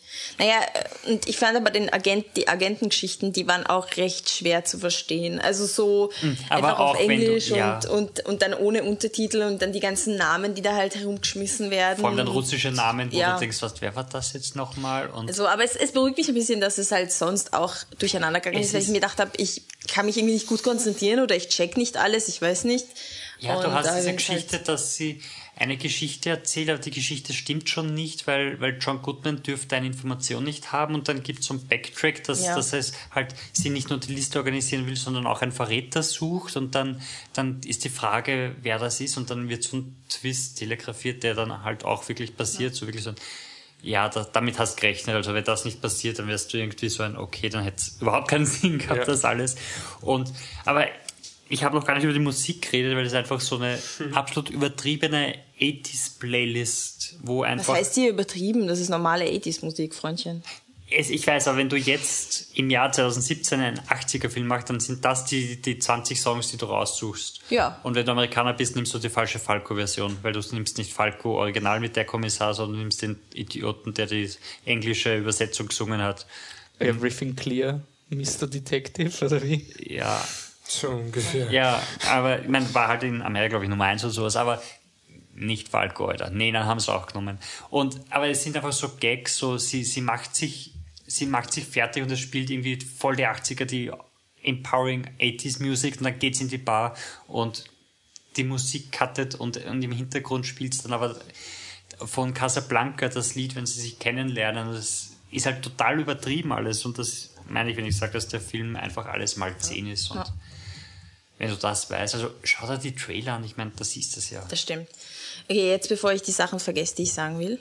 Oh mein Gott, das fängt schon an mit dem Vergessen. Komm, Anne, du schaffst es. Das erste, warte, komm, du schaffst jetzt. Ah, schon. Nein, dann fange ich mit dem anderen an. Also, die Figuren. Ich finde, die Figur von ihr ist echt sau cool. Also, es ist meine, es ist eine Frau mit einem Job und sie macht halt ihren Job und den macht sie auf ihre Art und es ist akzeptiert von allen anderen. Also sie ist genauso eine Agentin wie, wie alle anderen Agenten auch. Da wird das nicht in Frage gestellt, dass sie sich auch fesch macht für, für manche Sachen und so. Das ist denen Blunz. Jeder macht seinen Agentenjob, wie er halt möchte. Und, was sie, mir, sorry, sie, sie sprechen das auch nie an und es ist Nein, auch nie, nein. sie verwendet es auch nie, also sie verwendet auch nie ihre Sexualität für irgendwas. Es ist nicht dieses, dass sie sitzt und zum Weinen anfängt und, und der Typ, der nicht weiß, dass sie eine Agentin ist, will sie trösten und erzählt ihr Geheimnisse, sondern sie ist einfach genauso knallhart wie alle voll. anderen. Also du könntest ihre Rolle eins zu eins durch einen Mann ersetzen und alles wird funktionieren und so ist das wahrscheinlich auch passiert, dass sie einen Mann schreiben Ja. und dann sie reinhauen. Ja. Es gibt halt eine andere Agentin. Ma, das wollte ich sagen. Das wäre eigentlich das gewesen, was ich sagen wollte. Jetzt sage ich das, danke. Also, aber dann gibt's diese Französin, Mhm. was so die, was so ein Klischee Französin, so die lesbische kleine Französin, die, ah, ich habe gerade erst mit dem Agentenjob angefangen, ich habe mir gedacht, das macht Spaß, so Die quasi auf Sophia die Art. Botella, oder? Ja. Und ich meine, komm, was ist dann das? Jetzt hast du eine Frau als Hauptfigur, die bei den Agenten komplett, also die einfach gleichgestellt ist wie alle anderen Agenten und dann hast du eine Lulce-Agentin als zweite. Ich meine, da hätten schon ein, zwei andere Agentinnen auch reinmachen können. Was hätte, wem hätte das was Ich wehgetan? frage mich, ob das einfach nur ein Gag ist, dass Frankreich einfach so hinüber ist, Ja, dass sie nicht mal, dass irgendeine Frau, die Fotos macht, halt schickt und dann sitzt sie irgendwo gegenüber und macht Fotos und jeder sieht sie, aber es ist nur Frankreich, deshalb. Sie entspricht halt etwas mehr dem weiblichen Stereotyp. Es ist, es ist wirklich ja. sowas, in einem normalen Drehbuch wäre sie halt so das Love Interest vom Hauptdarsteller. Genau, ja. Ja. Genauso ist es da auch, nur dass der Hauptdarsteller halt eine Frau ist in dem Fall. Ja. Ja. Und das ist halt natürlich jetzt nicht zu leibern. Ah, was mir noch, ja, jetzt ist mir eingefallen. Ah. Also, Ähm, ich finde es irgendwie weird, dass nur Til Schweiger der einzige deutsche Schauspieler für deutsche Rollen ist. Das ist irgendwie so cool. Also es ist so weird, äh, wie, wie die englischen oder, oder der eine russische Schauspieler, der sich... Okay, der, der hat auf Deutsch geredet, weil er ähm, ein Russe ist und halt auch auf Deutsch redet. Aber der andere Schauspieler, der den einen Stasi-Mann spielt, der ist ja auch kein Deutscher und, und redet dann auf, auf äh, fürchterlichstem Deutsch. Also ist es, ich, mein Gott, es, Es muss ist- nicht ja. sein, aber es ist irgendwie weird. Es Ja, ist es ist weird. komisch, Warum habt ja. ihr dann Til Schweiger gekommen? Da hätte jetzt auch jemand Vor allem anderen Til nehmen Schweiger können, so. brauchst Er hätte auch einen Schauspieler du- nehmen können. Ja, Ja, eben. oder du hättest den Til Schweiger zum Stasi-Mann Til Schweiger hat in einem guten Film mitgespielt als Hugo Stiegel. Ja, okay. Einzige gute Rolle. Keino hassen mag ich auch, aber Til Schweiger kann halt. Jetzt? Jetzt diskutieren wir nicht über Ist Keino. unwichtig, aber Das ist dann furchtbar. Das wird bei unserem romantischen Komödien-Podcast diskutiert. ähm, Aber ja, ich meine, ich mein, Dieser. den Typen braucht man einfach nicht auch. Den, dann gibt es einen Ostdeutschen, der von dem neuen äh, Pennywise-Darsteller gespielt wird. der Bill den- Skarsgård. Ja, Einer der Scars. Nein, nein, ich hab's gerade geschaut. Das ist der, der Bill, der, was dem, Der der, Bill, der, wo, genau. ich, wo ich falsch. Und der sagt dann auch, ich bin Schwede, ich bin Schwede, ich bin kein Deutscher. Aber ja, Die Klamotten sind irrsinnig geil, wollte ich noch ansprechen. Also die je weniger Outfits Deutsche, desto besser, oder? Immer so. Das Gewand auch, oder? Nicht nur die Klamotten. Ah, grins, grins, Wolfi, grins.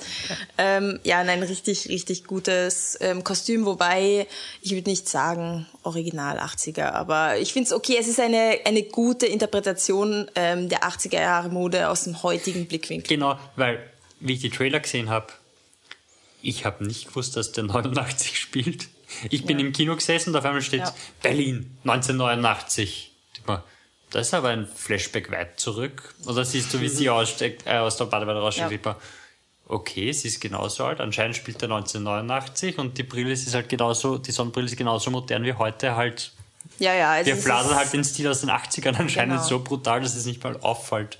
Ja. Aber egal. Ähm, wo, Michi, du hast eigentlich noch recht wenig zum Film gesagt. Ich habe noch gar nichts gesagt. Entschuldige, ich habe dich unterbrochen, aber ich musste das mit der Französin loswerden. formulieren. Ähm, es gibt aber nicht so viel, was ich jetzt nicht. Also, ähm, ich, ich glaube, im Endeffekt sehe ich so wie ihr, vielleicht mit ein bisschen anderen Abstufungen. Also, keine Ahnung, das mit, mit dem, mit der, mit der äh, stereotypischen Agentin ist etwas, was mir in der Nachbetrachtung auffällt, was mir vor, also während dem Film hat es mir überhaupt nicht gestört.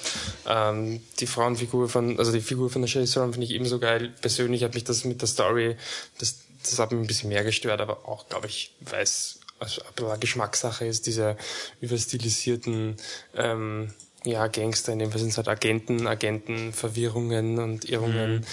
Das ist halt eigentlich nicht unbedingt mein Kino. Ähm, umso mehr halt, ja, ähm, die, die Action-Sequenz, ich habe es nicht genau im Kopf, es ist, aber, es ist schon ein Fake-One-Shot, oder? Es sind 40 Ja. Shots aber, oder sowas. Ja, aber ich, ich, bin- bin bei dir, also wenn es jetzt um, um Top-Szenen des Jahres Ja. geht, also wenn ich ja, Vor überlege allem- mir da nie, ich mache nie eine Liste davon, aber das muss da auftauchen. Das Ja. ist wirklich eine Szene, die den ganzen Film für mich persönlich von, ja, okay, er hat was probiert, ist vielleicht nicht für mich zu.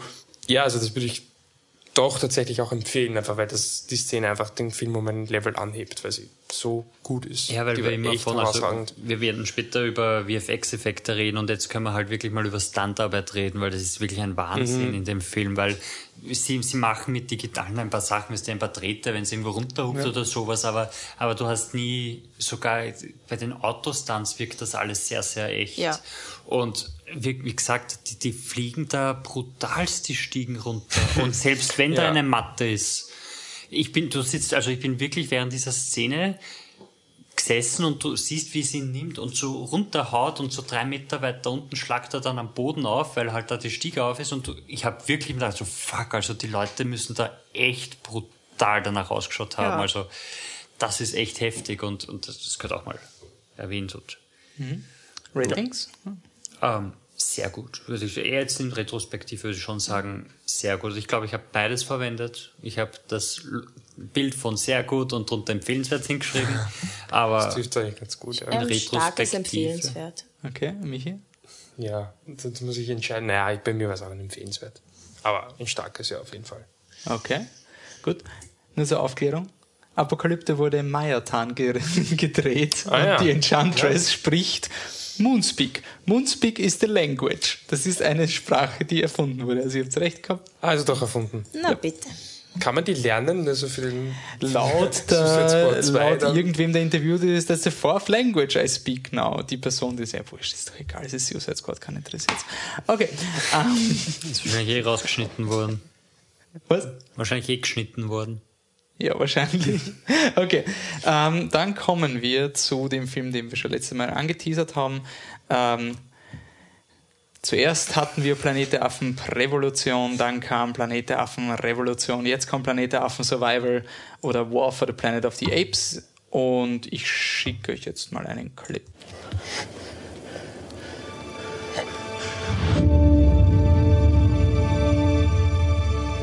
I see, girl, I think you human. Oh, but you ape, like me. No, no, no, put down. How long have you been here? Long, long time.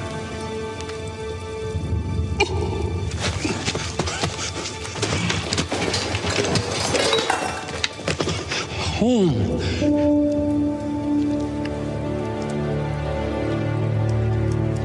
Are there more like you? More apes from zoo. Dead. All dead. Long time. Human gets sick. Ape gets smart. Then human kill ape. But not me. I run. You learn to speak. Listen, human. Okay. Also, ihr habt gerade einen Clip gehört vom Planet der Affen Survivor. Ähm, in dem Clip reden zwei Affen miteinander, sehr etabliert worden. Der eine ist der Bad Ape, gespielt von Sie, ähm, Steve Zahn heißt er, glaube ich, yep. den man anscheinend kennt. Ich habe ihn vorher nicht gekannt, aber das wurscht. Und der Hauptaffe ist natürlich der Andy Serkis. Also er spielt den Caesar, aber es ist Andy Serkis. Ähm, ich habe es im letzten Podcast schon gesagt, also in dem letzten gemeinsamen Podcast, äh, Planet der Affen ist irgendwie ein Film-Franchise, der durch Tim Burton einen unsagbar guten Ruf bekommen hat, ähm, weil jeder sagt, ich habe den letzten Planet der Affen gesehen und der ist scheiße und dann meinen sie meistens den, den einen von Tim Burton. Und ähm, deswegen müssen wir da ein bisschen Aufklärungsarbeit betreiben, weil wenn ihr jetzt sagt, ihr habt noch nie einen Planet der Affen-Film gesehen, dann können wir jetzt nicht gleich in War springen. Also wenn ihr noch keinen gesehen habt, wir werden nachher die Diskussion über den aktuellen, das wird komplett Spoiler viel sein, aber ich würde euch trotzdem jetzt gerne mal, dass wir unsere Eindrücke sammeln von dieser Filmreihe, die, ähm, ich glaube, warten wir jetzt, Rise of the Planet of the Apes war 2011. der Neustart, 2011. Es misst das in Referenz, es war ungefähr zu der Zeit, wo eben Daniel Craig, James Bond, Batman Begins äh, ist gerade rausgekommen. Das war quasi diese Zeit, wo es voll cool war, auf diesen, auf diesen Origin-Story mit alles erklären, Daniel Craig war 2006. Hey, aber es ist quasi von denen ist es kommen. Also Batman Begins war auch 2005, aber es war dieses, es wurde etabliert, du kannst einen alten Franchise neu aufwärmen mit einer Vorgeschichte, die quasi alles erklärt, wie es passiert ist. Und ähm, Planet der Affen Prävolution war eben dieser Film. Planet der Affen kennen wahrscheinlich die meisten die Freiheitsstatue. Es geht um einen Planet voll Affen und Spoiler, es ist die Erde. In der Zukunft haben sich die Affen weiterentwickelt. Die Menschheit hat sich aus irgendeinem Grund zurück. Voll der Spoiler, ey. Ja, es ist eigentlich massiv. Jetzt sag noch, dass Soylent Green Menschenfleisch ist. Dann What? Und das ist Rosebud? Nein, nicht, nicht sagen, das ist ein cooler Twist. Ähm, und davor ist Lux Vater. Und Dumbledore stirbt.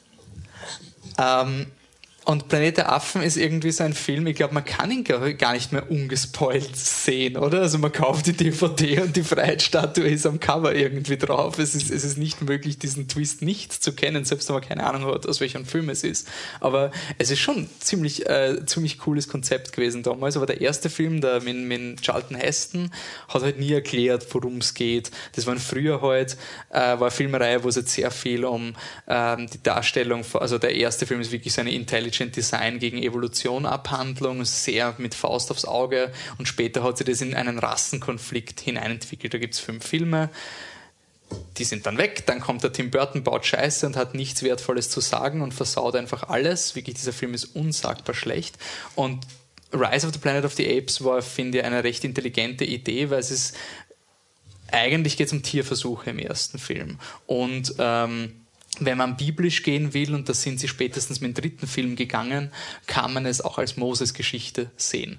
Also, dass da ein Völkermord passiert, die Versuchsaffen werden getötet und der Caesar kommt dann im Körbchen zu einer Ziehfamilie, wächst dann als Mensch auf und irgendwann kommt er drauf, er ist kein Mensch, er ist ein Affe, kommt in einen Zoo, wo Draco Malfoy und der Typ, der Wolverine zu Wolverine gemacht hat, also so prädestinierte Arschlöcher, die sind die Leiter von dem Zoo, die sind scheiße zum Caesar und ähm, das ist eine meiner Lieblings-Catchphrases, aber es war für mich der Film in dem Jahr, wo die Artist den, den Oscar dafür gewonnen hat mit, oh, der ohne Text wird urviel kommuniziert, ist Rise of the Planet of the Apes, dieser Film, der wirklich urviel kommuniziert. Du hast einen, und das ist jetzt durch den Clip auch schon gespoilert worden, der Affe, Affen reden irgendwann im Verlauf der Serie.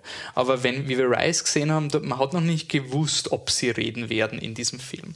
Und das macht diesen ersten Teil halt schon aus, dieser Moment, wenn es dann passiert. Das ist so ein cooler Release, wo jedes Mal, wenn ich die Szene nochmal sehe und der Caesar spricht sein erstes Wort, no! Und es ist einfach so, wow!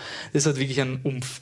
Und es ist ein Film, den man den meisten Leuten zeigen kann, weil er sehr emotional ist und ich glaube, er funktioniert ganz gut. Was ja, es ist, es ist ein Film, wo du quasi einen Hundewelpen hast und dann, dann wächst du mit dem auf und du bist halt natürlich auf der Seite von dem Hundewelpen, nur dass es halt ein Babyaffe ist und der ist halt unglaublich süß animiert und du denkst da schon, ah oh, ja, ich hoffe, dem passiert nichts.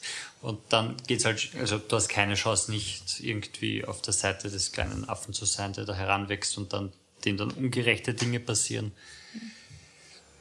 Ähm, Zugänglichkeit, ja. also habt ihr irgendjemanden getroffen, der den Film nicht gemacht hat? Ich habe kaum jemanden getroffen, ja, der ihn gesehen hat. Wahrscheinlich okay. wegen dem Tim Burton-Argument und generellen Vorurteilen.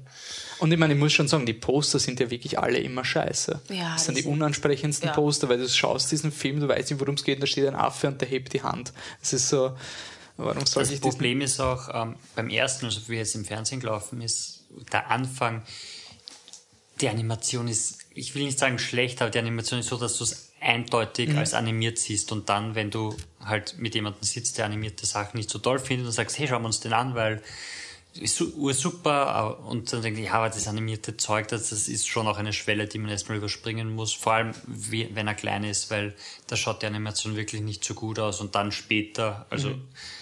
weil sie wahrscheinlich, ich schätze mal, den Kleinen haben sie auch so normal animiert und den erwachsenen Caesar hat der ja. Motion Capture Andy ja. Serkis gemacht, das hilft natürlich. Ja, also da, da, da fängt es schon an, wirklich, wirklich gut zu sein. Und ähm, der zweite Teil ist dann quasi, also der Rupert Wyatt hat da Regie geführt und beim, beim zweiten ersten. Teil, ja. Hm, beim ersten, ja, und beim zweiten Teil, das war für mich so ein bisschen so, so Red Flags, da ist irgendwie alles schief gegangen, man hat gehört, die Drehbuchautoren sind rausgehauen worden, der, der Drehbuchautor von äh, der Wolverine übernimmt das Schreiben, der Regisseur geht weg, weil die Fortsetzung nicht passt und der Regisseur von Cloverfield kommt her. Es war so ein, äh, wird's gut, wird's nicht gut.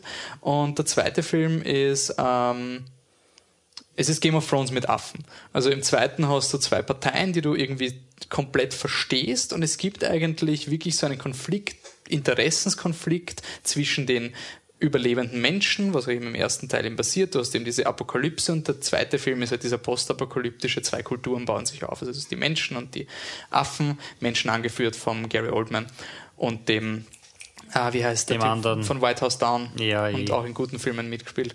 Ähm, auf jeden Fall, die treffen sich und das Standard vom zweiten Teil ist dieser Cobra-Affe, gespielt von Toby Cabell, der heute halt extrem... Das ist House of Cards. Es ist, es ist ein höfisches Drama aus Schillers Zeiten mit, mit Intrigieren und, und. Wie Game of Thrones. Ja. Und dann Krieg. weil es gibt ja auch, ich meine, man muss schon sagen, im zweiten Teil schaut man ja auch, weil der Affe auf dem Pferd reitet mit zwei Maschinengewehren. Ja. Das ist schon ja. ein essentieller Teil von diesem Film. Ich glaube, man schaut den, Aff, den Film, obwohl ein Affe mit zwei Gewehren auf einem Pferd reitet und ist dann überrascht, dass der Film es sich verdient hat, dass das passiert. Ja, also das im Film ist es wirklich so ein, ja, das passt. Wenn du es vorher siehst, denkst du, ui, das ja, im Trailer nie erklären ja, können. Das, das, das kannst du vergessen. Und aber im Film, der Film verdient sich's. Ist es auch ein Film, wo du eigentlich wirklich alle Figuren komplett, also zum Beispiel der Gary Oldman im Trailer hat, man ihn so gesehen, er ist der, der böse Mensch und du erwartest so, ah, der wird jetzt quasi die Affen, they're animals, hat man so im Trailer gehört und denkt man so, ja, okay, das wird jetzt der blöde Avatar-Wissenschaftler sein, der dann zum Schluss alles Scheiße macht. Und ähm, ja, der Film funktioniert eigentlich überraschend gut. Und jetzt gibt es einen dritten Teil vom gleichen ähm, Team. Also alle sind geblieben, kein Regiewechsel. Matt Reeves ist noch da, Mark Bombeck hat jetzt kompletten Drehbuch-Credit, hat auch das Drehbuch geschrieben. Andy Serkis ist wieder Caesar. Und wie es anscheinend bei dieser Serie jetzt üblich ist, kriegt Caesar wieder einen neuen Menschen. Im ersten Teil war es James Franco, im zweiten Teil war es ähm, der Typ und im dritten Teil war, ist es jetzt Woody Harrison, der spielt den Colonel und der Colonel ist so der hat halt einfach seine Kommune an, an Soldaten, die ihm bedingungslos folgen und du startest den Film mit diesem Das ist extremen. eine Sekte fast schon. Ne? Ja, und es startet, also es ist, es ist Ap- Ap- Apocalypse Now, oder? Also diesen, du siehst den Colonel am Anfang nicht und man hört ihn nur durchs Kommen und der Caesar, man hört quasi immer seine Geschichten und sie sind extrem im Krieg. Der Film beginnt ja auch mit einer sehr, sehr guten Schlachtsequenz, also wirklich extrem ja, brutal auf eine Art. Und danach geht's weiter und der Film, und wie gesagt, wir gehen jetzt auch spoilermäßiger, der Film ist quasi, der, der Bernhard hat es auf Elektro-Uschi aus Affen-Moses im KZ bezeichnet. Und ja, es ist, es ist hart formuliert, aber es ist, also er bedient sich quasi, dieser Colonel sperrt die Affen ein und das ist dann dieses Gefangenenlager und gleichzeitig wird halt der Caesar überstilisiert, der diesen Exodus dann leitet mit seinen Affen und du hast am Ende natürlich biblische Katastrophen, die passieren. Ich habe mir nach dem Film versucht, die zehn Gebote mit Charlton Heston anzuschauen, weil das an, angeblich der Film ist, der diesen Film inspiriert hat. Wenn er ihn inspiriert hat, schön für den Film, aber den schaue ich nicht. Das ist ja so ein langweiliger Schmarrn. Die Ouvertüre war 10 Minuten und bei Minute 15 habe ich abgedreht. Nein, es war eh Minute 25. Aber oh mein Gott, war der lang. Ähm, Die 25 Minuten. Die fünf waren lang. Minuten waren schon lang Die genug. 15 Minuten eigentlich. Aber ich habe gesagt, ich habe fast eine halbe Stunde geschaut. Ich Der ganze Film dauert doch vier oder vier fünf Stunden. Stunden. Ja, ich habe eh, ich habe dann vorgespult und habe mir die Wasserszene angeschaut. Die was? Nein, die- die Moses, was der, nicht wo's die. Steinszene, wo er runterkommt und im Hintergrund ist die Wand runtergemalt. Ja, die auch. Also den ganzen Schluss, dann, wo wann endlich was passiert. Die ersten dreieinhalb Stunden sind ja nur Pharao ist Das scheiße. Leben als Schauspieler muss so fad gewesen sein zu der Zeit. Ähm, ja, und jetzt ist die Frage, dritter Teil, was sind die Meinungen? Ähm, Also, ich, Entschuldigung, ich Ja, bin na, wieder, heute bin ich dominant. Aber es ist mir nämlich eingefallen, ähm, als du jetzt gesagt hast, ja, die erste Szene ist, ist so, wie hast du es formuliert, als so eine tolle. es ist ähm, gut choreografiert, das genau. ist wirklich arg. Ja, da musste ich schmunzeln. Warum? Weil wir haben uns das in dem tollen 4, 4D, wie Ja, heißt das? das 4DX. extra machen, oder? Ach so, nein, nein, ich musste jetzt jetzt. anschließen dran, ja, schon. Die Das sind Experience, ich meine, vielleicht Ja. ist 4DX, vielleicht hat die Anne eine andere Erfahrung gehabt, weil das Kino gerade Die revolutioniert ist, wurde. glaube ich, worauf die Anna gleich hinaus. Ja, Wir haben es vergessen. also, wir haben es vergessen. So ist es, nämlich ich, ich, ich Aber habe es es nicht vergessen, 4DX. ich habe es nicht vergessen, das sondern als ich mich noch. hingesetzt habe und das ging halt los, ging halt die ganze Rüttelei und Raschelei und was auch immer, ging auch los. Ich habe nichts mitgekriegt von der er- tollen ersten. Szene. Du also sitzt in einem 4DX. 3D-Kino. So, Freunde. Also, wir haben einen Kinosaal, wo die Sessel slightly erhöht sind. Also, du sitzt wirklich in deinem einzelnen Sessel drin. Du hast die Haxel auf so einem kleinen Stellding oben. Also, du fühlst dich wie in einer Achterbahn, so Okay. auf die Art. Oder in ne? einem Folterstuhl. so Oder in so einem, ja, stimmt, in einem Folterstuhl. Also du sitzt halt so richtig schön stämmig drin in deinem Sessel. So, und dann gibt es, also erstens wirst du gerüttelt, ähm, herumge, herum, also rechts, links, vorne, hinten. Dann Reiten wird nachgedacht, so Holter die Polter. Was, wirklich? Ja, das, Ja, ist, da- wirklich- das ist das Schlimmste. Quasi- Reiten ist das Schlimmste. Beim, beim Gesäß wird es quasi So, der auf und Schwerpunkt ab, angesetzt auf und werden, ab. nach hinten und nach Ja, vorne. genau. Hinten, vorne und auf und ab. Also so richtig so. Wie beim Reiten halt. Wie beim Reiten halt, ja. Es gibt, also du wirst an, ähm, angepustet von so einer Nebelmaschine. Also es gibt erstens eine Nebelmaschine. Eine Nebelmaschine. Dann wirst du angepustet. der Mord für gutes von, Bild. Von einer Maschine wirst du angepustet. Angeblasen. Dann wirst du, ähm, dann wirst du angespritzt ein bisschen mit Wasser.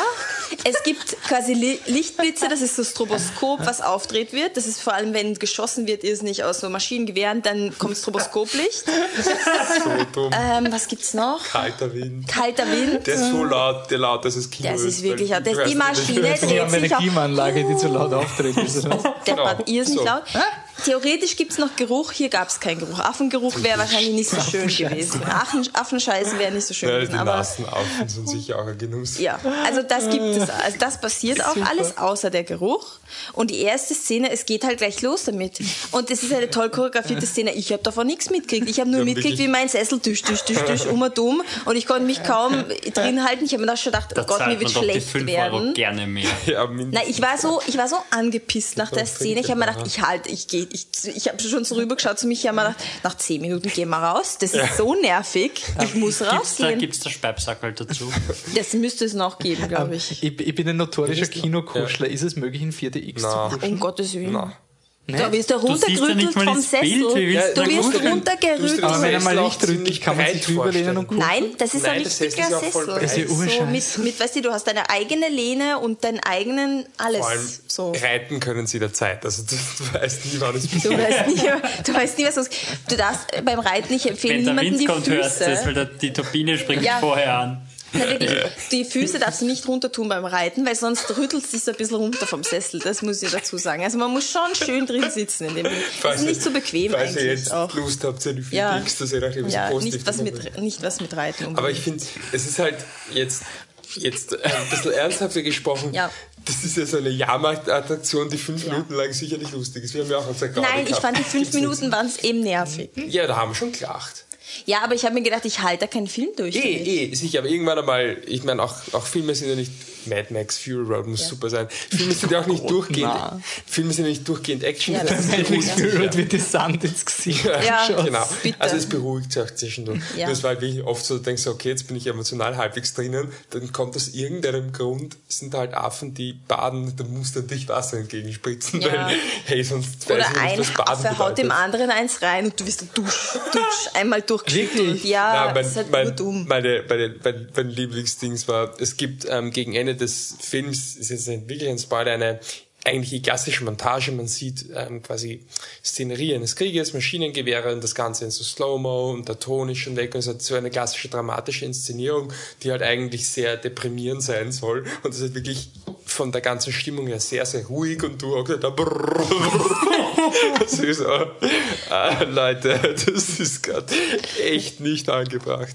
Aber Ja, also ist ja wirklich, ich, schon, für mich war der Einstieg schon das, wo ich, wo ich gewusst habe, okay, es ist halt wirklich ein Gimmick und nichts anderes. Einfach Nee, der. Einstieg, dass ich nicht checkt habe, wie toll die Szene ist. Nein, Weil du kann, kommst davon. nicht rein. Du kommst dann, du, du, du, na wirklich, du wirst durchgeschüttelt bis zum geht nicht mehr, checkst nicht mal, was überhaupt passiert auf der Leinwand. Äh, Wirklich Überforderung. Na. Ja. Nein, wirklich. Ich war, ich war, ich war in Themenparks und bin mit solchen Dingen, Achterbahn-Dingern gefahren, wo du auch so 4D durchgeschüttelt wirst. Dafür ist das geeignet, Freunde, nicht für einen gescheiten Film. Wirklich nicht. und nachher ist einem schlecht. Nachher ist einem schlecht, da Du, fährst man mit der U-Bahn nein. und dann wird er schlecht. Aber Super wäre. Valerian vielleicht dadurch? Hätte das funktioniert bei Valerian? Also ich würde, ja gut, Aber bei ja, Tulpenfieber wird's gut riechen. das stimmt. Naja, Naja, ich da 17. sagen muss, Jahrhundert Straßen. Die Tulpen sind in dem Film mir scheißegal. Ich weiß nicht mehr, ob Ja. die auf dem Plakat oben stehen. Das habe ich Stell dir, stell dir nicht Atomic Blonde egal. vor mit dieser Technik. Um Gottes Willen. Das geht ja nicht. Ganz Oder der Raid, der Raid wäre, glaube ich, das Schlimmste. Wenn du wirklich Was, die Action- Stiegen runterfallen. Du- Aber das Ding ist, wenn mich jetzt fragt, wer fragt, man das empfiehlt und dann sagt jemand, hey, das klingt ja lustig. Ja, eh, Ja, irgendwie, eh, wenn man genau. drauf steht.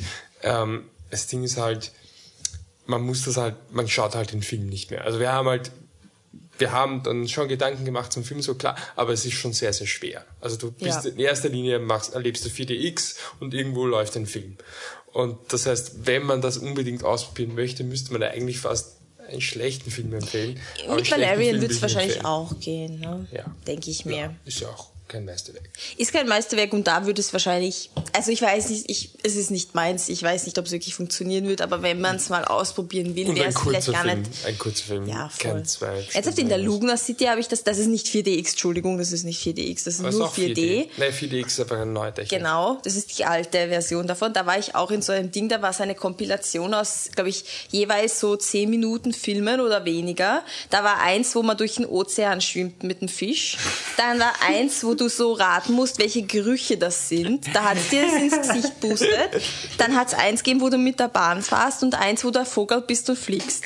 Das, das war Das hat passt. Ich sag dir, ich habe Spaß gehabt bei dem, wirklich. Das, das war genau das Richtige für diese Technologie, eben jahrmarktmäßig. Ne? Also, ja, nicht. Ja, Scheiß. 4DX-Filme erfreuen sich weltweit zunehmender Beliebtheit. Na, das 2016 sahen mehr als 15 Millionen Kinobesucher Filme im 4DX. Ja, weil sie neugierig Im waren alle März miteinander. 2017 zählte 4DX an insgesamt 370 Kinostandorten in 47 Ländern mehr als 45.000 4DX-Sitzplätze. Also haben es nicht mal mehr die Besucher. Okay, wir Ja. sind ja noch im Jahr, wir wissen es ja noch nicht. Bis Ende 2017 soll die Zahl der 4DX-Kinosäle auf 600 steigen. Entdecken Sie 4DX-Action-Kino im ersten und bisher einzigen 4DX-Kino Österreichs. Hoffentlich jetzt- letzten. Der Umbau hat eine Million gekostet, also höchstwahrscheinlich dem letzten. Ja, also. Aber jetzt kannst du raten, wie viele Filme du noch. Also du könntest, sehen eben, also was, was der derzeit möglich ist zu schauen, ist amortisiert. 4DX Emoji 3D. Ich finde es geil, dass sie trotzdem 3D Was? dazuschreiben. Der ist Ja, Emoji? Emoji. Was, die Brille hast du trotzdem auf? Okay. Ja, Entschuldigung, das habe ich nicht 3D. gesagt. Ja, es ist Ja, ja, das haben wir 3D gesagt. auch. Das ist ja noch schlimmer. Naja, Aber alles, schreiben Sie das alles. 3D dazu, damit Sie den zweiten Aufschlag auch noch rechtfertigen, weil der dunkle Turm ist auch in 4DX, obwohl er 2D ist. Ich, weiß, ich weiß man doch gar nicht, müssen wir checken, was ein Ticket kostet. Urfahrt, oder? Das Ja. wird die ganze Zeit so langsames Gehen. Vielleicht hebt sich dann auch das Test. Dusch, dusch. Obwohl bei, bei Okay, kommen wir wieder zurück zu, zu den Affen. Ähm, Michi? Planet der Affen? Evolution was mitgekriegt habe. Ähm, es ist wahrscheinlich tatsächlich, ich habe den ersten Teil, muss ich ehrlich sagen, ähm, gar nicht so wahnsinnig, also da hatte ich schon irgendwie so ein paar mehr Problemchen als ihr mit, glaube ich, aber es ist wahrscheinlich tatsächlich eine Filmreihe, die bergab geht, denke ich, also wo jeder Film schlechter ist als der Vorgänger, ähm, aber wenn man den dritten Teil sieht und gut, man kennt sich nicht aus, aber wenn man den dritten Teil des ersten sehen würde und sich aus irgendeinem Grund auskennen würde, ähm, glaube ich, wäre es ziemlich schwer, den Leuten zu verkaufen, dass die anderen zwei dann doch eigentlich sogar ein Stück besser sind, weil der Film trotz Schwächen halt so viele gute Qualitäten hat, allein was ähm, was halt auch einfach die Herangehensweise dieser Franchise im Allgemeinen betrifft, dass man halt auf Charaktere setzt, auch die Art und Weise, wie er gefilmt ist, immer wieder mit diesen fantastisch aussehenden Close-ups. Die Technik ist einfach ein Wahnsinn. Ähm, trotz allem, dass es ein, ein Film ist über, über einen, einen, den Charakterkonflikt eines Affens, auch wenn, wenn wir später drauf kommen, der Charakterkonflikt vielleicht nicht so interessant aufgelöst wurde, wie es hätte sein können, ähm, sind einfach alles Qualitäten, die es so, also gut, so spezifisch, aber gibt es gar nicht, aber einfach Qualitäten, die es so selten gibt im Kino. Und es ist dann, denke ich, doch eine Trilogie, die du dir anschauen kannst, von Teil 1 bis Teil 3. Und ähm, ja, es gibt ja einfach du wenig intelligente Blockbuster und das ist sicherlich einer davon. Es ist der, der Referenz-Blockbuster für mich, wenn, wenn irgendjemand sagt, welche gescheiten Blockbuster gibt's, dann ist quasi das, die, wenn es um Franchises auch geht. Also wenn du wirklich sagst, nicht nur einmal zufällig so Nolan-mäßig, so das sind ja eh einzelne Filme, sondern so Langform, dass du drei hintereinander schaffst, ist eigentlich schon recht überraschend. Und dass du nicht komplett abkackst irgendwie, das ist schon irgendwie eine Leistung. Patrick, was sind deine Eindrücke zum dritten? Ähm, mir hat er gefallen. Ich habe ja ähm, deine Kritik schon gelesen und ich habe auch ein paar Probleme mit dem Film, wo wir dann vielleicht später drüber reden können. Aber im Großen und Ganzen finde ich, dass er, dass er nicht, also für mich ist der zweite der, der Top-Film. Also der ist wirklich, also wenn da Nolan draufstehen würde, dann wäre das der, oh mein Gott, was für ein Film Inception.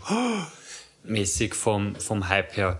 Ähm, den finde ich ganz unglaublich stark. So gut ist War of the Blend of the Apes nicht, aber ich finde die Dinge, die sie eingeführt haben, finde ich intelligent, finde ich funktionieren in dem Film meistens oder eigentlich fast immer gut. Charaktermomente funktionieren. Ähm, es gibt sogar Sequenzen, wo wo eine nette Tat passiert, ohne dass ich gleich daran gedacht habe, dass der wahrscheinlich in der nächsten Szene stirbt.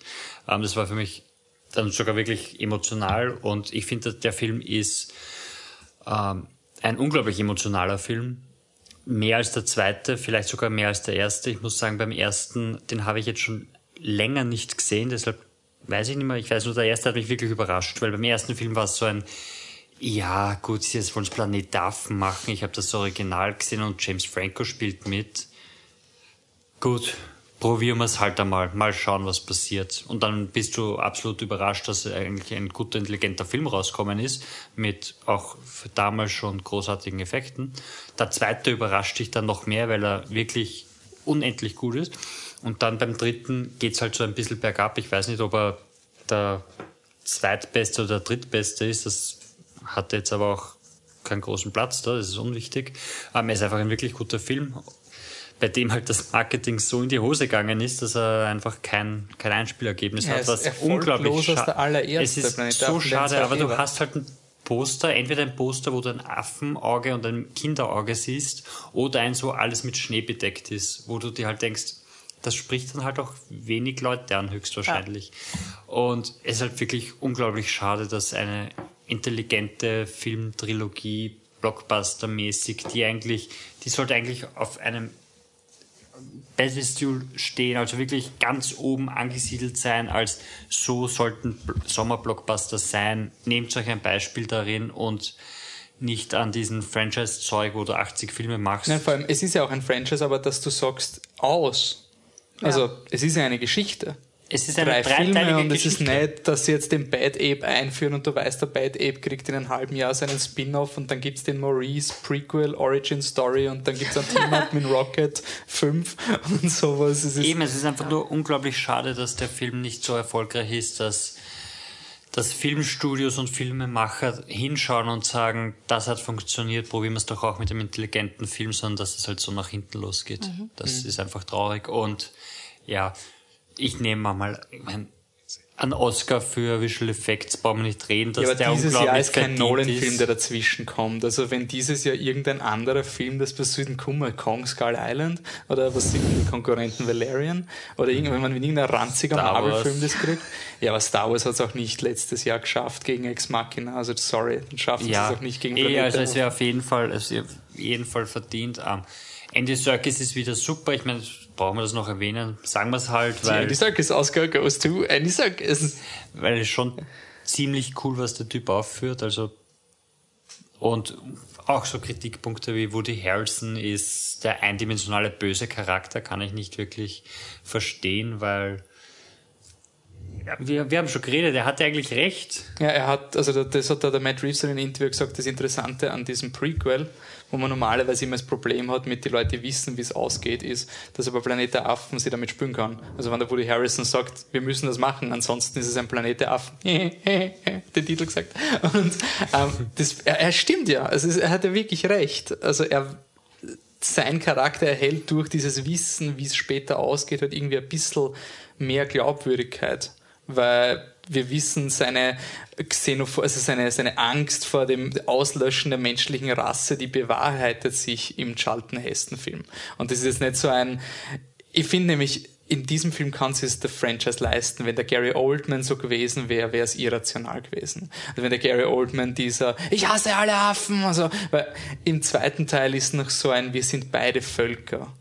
Und wir sind beide intelligente Völker und wir können so zu tun. Und es ist nicht dieser blöde Avatar-Konflikt, wo Nein, du einfach einen Typen hast, der drüber fährt. Im zweiten Film ist es noch das Problem, dass die Menschen noch so überheblich sind, einerseits mit ihrem eigenen Vernichtung beschäftigt und andererseits damit, dass das sind ja nur Affen. Wir müssen quasi erst lernen, dass das intelligente Wesen sind und deshalb hast du quasi den Konflikt im zweiten Teil mit Gary Oldman, der das halt noch nicht glaubt. Aber ja, aber es ist als- nie so, dass quasi diese Intoleranz ist. gegenüber der Affen dann im Endeffekt den Konflikt Nein, hauptsächlich steuert. Und der Woody Harrison hat, nachdem jetzt da wirklich schon Krieg ausgelöst worden ist, genug Erfahrung mit Affen gehabt, dass man sagt. Und was ich cool finde an ihm, er, er hatte diese Geschichte mit, er hat seinen Sohn umgebracht. Und was ich, was ich cool gefunden habe, hat man dem normalerweise für den Fundamentalisten ein, der voll fundamentalistisch ist, und dann stellt sich heraus, haha, er, er predigt Wasser und sauft Wein. Und ich habe das halt schon irgendwie auf eine Art geil gefunden, dass der Woody Harrison so er kann bedingungslose Loyalität fordern, weil er nach seinen Geboten lebt. Also er ist wirklich dieser ganz orge Fundamentalist. Und der kann intolerant sein. Der lässt nichts durchgehen bei seinen Männern, weil er seinen Sohn umgebracht hat. Also es ist wirklich so dieses es ist vielleicht, ich finde, im Vergleich zum Cobra verliert er natürlich. Ja. Also wenn es darum geht, auch interessante so, Figuren Es ist sind. auch so, so düster einfach in der Trilogie, weil der dritte gibt Koba eigentlich recht. Also der dritte sagt, ja, Koba hat letzten eigentlich recht gehabt, wenn Krieg ist. Menschen muss man vernichten, weil die bringen dich um, egal was ist. Und, und wenn dort Kinder auf der einen Seite sind, ist es ihnen wurscht. Und der Film sagt, ja, Koba hat recht gehabt, wenn der Krieg kommt und die Menschen mit ihren eigenen Vernichtung konfrontiert sind, dann sind sie einfach nur, also dann geht die Menschlichkeit drauf. Und das sind schon tiefe und, und düstere Gedanken, die dann halt auch nicht beim Einspielergebnis helfen. Ja. Aber den Film zu einem sehr guten Film machen, Mhm. finde ich. Also ich glaube, ich bin die einzige Person hier, die den zweiten nicht, also ich mochte den zweiten nicht. Eben den dritten. Also, nein, okay, jetzt muss ich klarstellen, ich glaube, dass ich mag solche Filme einfach nicht. Also solche Filme, aber irgendwie die Story. Was meinst du Ich mit solchen das, Filmen? ich weiß nicht, irgendwie das mit den Affen, ich finde das nicht so ansprechend. Also für mich persönlich als, als Anne und so, mich, mich spricht das eigentlich nicht so an, dieser ganze Kampf gegen die Menschen und so, das, na, irgendwie, das taugt man nicht. Aber, mein Gott, der Film kann nichts dafür. Ich kann alles unterschreiben, was ihr sagt, wirklich von der Technik und alles, absoluten Respekt, aber mir persönlich taugt das nicht so. Deswegen taugt mir der erste Film der hat mir so sehr gut gefallen und der gef- würde mir sicher noch immer gut gefallen, weil ich so eine Story, irgendwie diese Art von Hintergrundgeschichte und so hat alles angefangen, wo es nicht um einen großen Kampf, um dieses Epische geht. Das gefällt mir persönlich halt viel besser und ich mag solche Filme eigentlich fast nie, wo, wo so um die gegen die und es ist ein großer Kampf, es ist ein Krieg und eben wie der Krieg so abläuft, das, das gefällt mir einfach nicht so gut und Der deswegen erste Teil ist halt noch so traditioneller, oder? Das ist so diese, Ich mag auch die Erklärung. ich Ja, mag einfach ich auch würd- also, nie wie ein. Ich, ich finde der erste, für mich ist der erste der beste, weil ich finde es einfach, der ist so gut gepaced, der, da ist kein Fett dran. Ja, das der ist stimmt. einfach vom Pacing her, da ist glaube ich mit Credits eine Stunde 50 und da passiert so viel Ja. in dem Film und er ist so logisch durchkonstruiert, also was mir am ersten so taugt. Ähm, wir kommen, machen wir dann das Frauenbild separat, weil es wird dann eigene, weil es zieht sich durch den ganzen Franchise. Aber beim, beim ersten gibt es so Dinge wie, ähm, Designüberlegungen. Das Caesar sieht einmal ein Fahrrad und spielt sie mit dem und die Öffnung in dem Zoo ist genauso eine Fahrradkette, damit visuell, das, das, das, an das denkst du nicht. Das ist dir wurscht als Kinozuschauer. Aber es ist total, irgendwie merkst du es und du hinterfragst nicht, warum der Caesar dann diesen Fahrraddreher macht und rauskommt. Der Film ist einfach so durchkonstruiert, dass du nie siehst, wie sie alles vorbereiten. Also alles im Film wird quasi schon so unterschwellig vorbereitet und kommt dann zum richtigen Zeitpunkt. Und dann sind einfach so, ähm, dass du dich nie verloren fühlst, dass du immer weißt, wie der Caesar gerade denkt und diese Komplexität von wer bin ich, was ist mein Platz in der Welt, eben auch diese Szene, wo er das Zuhausezeichen reinritzt, was dann symbolisch ist, wo er es dann wegwischt und du einfach zeigst, was in ihm jetzt passiert, wie er die Affen. Also für mich ist wirklich das, der erste Teil so dieser, du schaust zu und überlegst dir dieses Puzzle, wie wird der Caesar ausbrechen? Wie schafft er es? Er braucht die Affen, er braucht das, er kommt da raus und das baut sich irgendwie auf und dieser No, dieser Release, das finde ich so mächtig. Also für mich ist der erste, Ja. auch wenn er, also ich finde, der erste hat auch Schwächen, wie zum Beispiel, er versucht, ur viele Figuren zusammenzuführen. Also der, der Chef von der Firma muss am Ende im Helikopter fliegen und auf den Caesar schießen und so. Das ist alles ein bisschen zu. äh, Wir haben effektiv vier Hauptdarsteller und die sind alle immer am gleichen Ort, egal zu welcher Sequenz es ist. Ähm, und ich finde, was im dritten fehlt, ist quasi ein bisschen so die, die eigene Message. Der zweite macht, gut, der, er- und ich finde deswegen ist es so geil, eins und zwei zu vergleichen, weil ich kann nicht sagen, welcher besser ist. Ich kann, weil der, der zweite hat so viele Dinge wie Cobra, die der erste nicht hat. Und es beim- ist, es ist eigentlich ein anderes Genre. es ist komplett Ja, anders. das stimmt. und das ist so cool, weil dann habe ich quasi, ich muss mich nicht entscheiden, aber ich will beide auf einmal sehen. Und am Ende vom zweiten wird gesagt, Ape started war, human will not forgive. Und das ist der dritte. Und Spoiler am Ende stirbt halt dann der Caesar, deswegen muss man den dritten schauen, damit es aus ist. Aber so vom Dramaturgischen her, das taugt mir am dritten Teil nicht. Es kommt nicht mehr viel nach. Das ärgert mich. Es kommt nicht mehr so viel mehr zum Planet der Affen dazu im Vergleich zu 1 und 2. Das hat mich sehr gestört. Obwohl der Film von der Aussage her und so finde ich ihn voll cool, den dritten. Also mir taugt er total. Ja, wenn man es als Geschichte der Menschheit sieht, sieht, verliert sie halt. Also das ist der dritte Teil. Die Menschheit vernichtet sich selbst und die Affen überleben. Ja, aber das weiß ich ja schon, weil ich den ersten Planet der Affen-Film gesehen habe. Und in Dawn wird dann erklärt, aber- so kam es zum. Aber Du weißt auch, dass die Affen die Welt regieren. Also ja, aber ich meine, ganz ehrlich, es geht mir in dem Film zu wenig um die Menschen, als dass das für mich. Also der Film, was mich stört, der Film ist halt so aus auf, auf Caesar.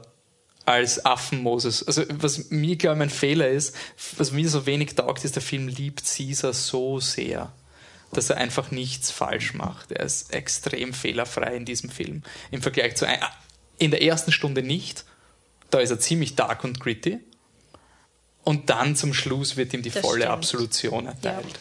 Und das, das hat mich geärgert. Also, obwohl, und das muss man immer wieder anmerken, im Vergleich zu modernen Blockbustern ist er noch immer viel ambitionierter als alles andere, was irgendwie, also du hättest in einem Blockbuster nie diesen Moment, dass dem Hauptdarsteller zumindest vorgeworfen wird, du bist wie Cobra.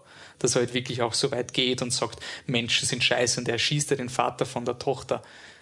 Ja. Das ist eine arge Szene. Also die hat mir wirklich, da war ich so, uh, er hat gerade einfach so einen Menschen erschossen und steht mit seiner Pistole und du kennst Caesar zwei Filme und denkst dir, pff, harter Tobak. Aber Ich finde es so cool bei der Trilogie, dass du es irgendwie schaffst, die Zuschauer dazu zu kriegen, dass du am Ende eigentlich nur noch mit den Affen mitfieberst und du keine Menschen mehr brauchst. Weil im ersten hast du die Familie, die den Affen aufnimmt und dann wieder Affe. Also wirklich dieses, das meine ich mit traditionell, dieser, dieser Hundefilm, wo der Hund kommt und dann, dann haben ihn alle lieb und dann wird er, geht er verloren, er muss sich zurückkämpfen. So, So White God. Gut, White God, wow. ähm, der zweite ist dann schon so, wo du, wo du Affen und Menschen so parallel laufen hast und die Affen eigentlich schon besser sind, also so von äh, äh, Figuren, die ausgearbeitet sind als die Menschen. Und beim dritten brauchst du die Menschen nicht mehr, da sind sie noch die Widersacher und du bist halt schon voll auf der Seite der Affen. Ja. Und ich Ja, finde, das ist halt der, der große, der große Erfolg der Trilogie, dass du gegen die eigenen Leute bist, weil du einfach siehst, dass die Affen recht haben und dass, dass Aber Menschen halt scheiße Ich sind. finde es einfach fad im Gefangenenlager. Ich finde den Film eigentlich, er ist okay gemacht, Er ist aber auf jeden Fall zu lang. er ist, da siehst du es im Gefangenenlager und dann wartest du halt, bis sie ausbrechen. Also Aber ich es, es war die für mich, Szenen waren voll intensiv, die, die, die, fand ich Szene- gut. die einzelnen Szenen waren gut, aber so als Ganzes passiert relativ wenig. Ja.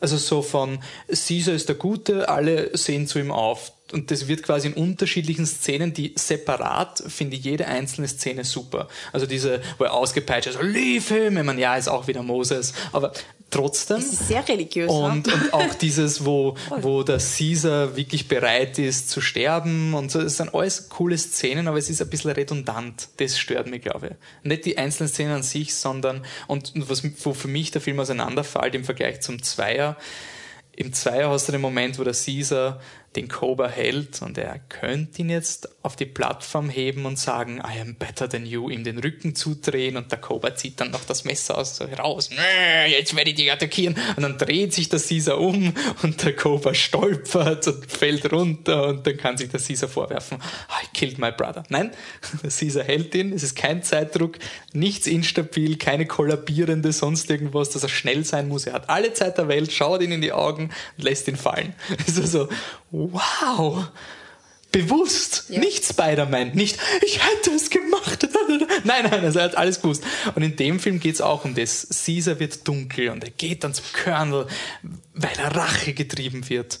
Und dann ist der Colonel eh schon krank. Und das nimmt ihm dann quasi diese, weil wenn er den Colonel dann erschossen hätte, dann wäre es ja echt nur Ja, mehr voll. gemein. Also wirklich, also wenn er den Colonel erschießt, ich habe so Leute gesehen, die geschrieben haben, es ist eigentlich noch schlimmer, dass er den Colonel leben lässt, weil sie die bestrafen, der Colonel will nicht so werden und dann wird er genauso. Für den ist quasi das das Schlimmste überhaupt. Und für mich ist das halt so convenient. Ja, weil Ja, er noch die. Waffe hinlegt. Ja, voll. Ja. Und dann, dann ist halt er ultra saubere Hände, weil der Colonel stirbt fürs Kinopublikum quasi, aber er hat eh nichts gemacht. Und das ärgert mich. Und das würde mich, glaube ich, und das habe ich so interessant gefunden, ich war nach dem Film so enttäuscht, obwohl alles gut war. Ich habe das schon lange nicht mehr gehabt, dass ich eigentlich so, so wenn ich es netto aufschreiben würde, dürfte ich mich nicht beschweren und mich interessiert es, wieso ist man bei sowas enttäuscht, nur weil man weiß, man kann es besser. Aber das müsste ich ja bei jedem Film sein. Ich müsste dann ja, keine Ja. Ahnung, Bei halt Valerian das würde es nicht reichen, dass er ne? bunt ist. Dann würde man sich auch über das Drehbuch aufregen, wenn man so an alle Filme herangehen würde. Nein, das ist halt auch Dann wirklich der absolut individuelle Faktor, weil ich kann auch sagen, mir, gef- mir gefallen, also die Filme sind super, aber es ist halt, es gefällt mir nicht, weil irgendwas spricht mich halt nicht dran an. also da, da kannst du dann auch nicht, quasi, wie willst du das, diesen einen Punkt in deiner Persönlichkeit erklären, warum dich das in der Situation enttäuscht hat? Das ist dann schwer quasi in Worte zu fassen, weil das hat, glaube ich, was mit dir ganz persönlich zu tun. Super, Wolfi. Hm? Super, Wolfi, du bist schuld.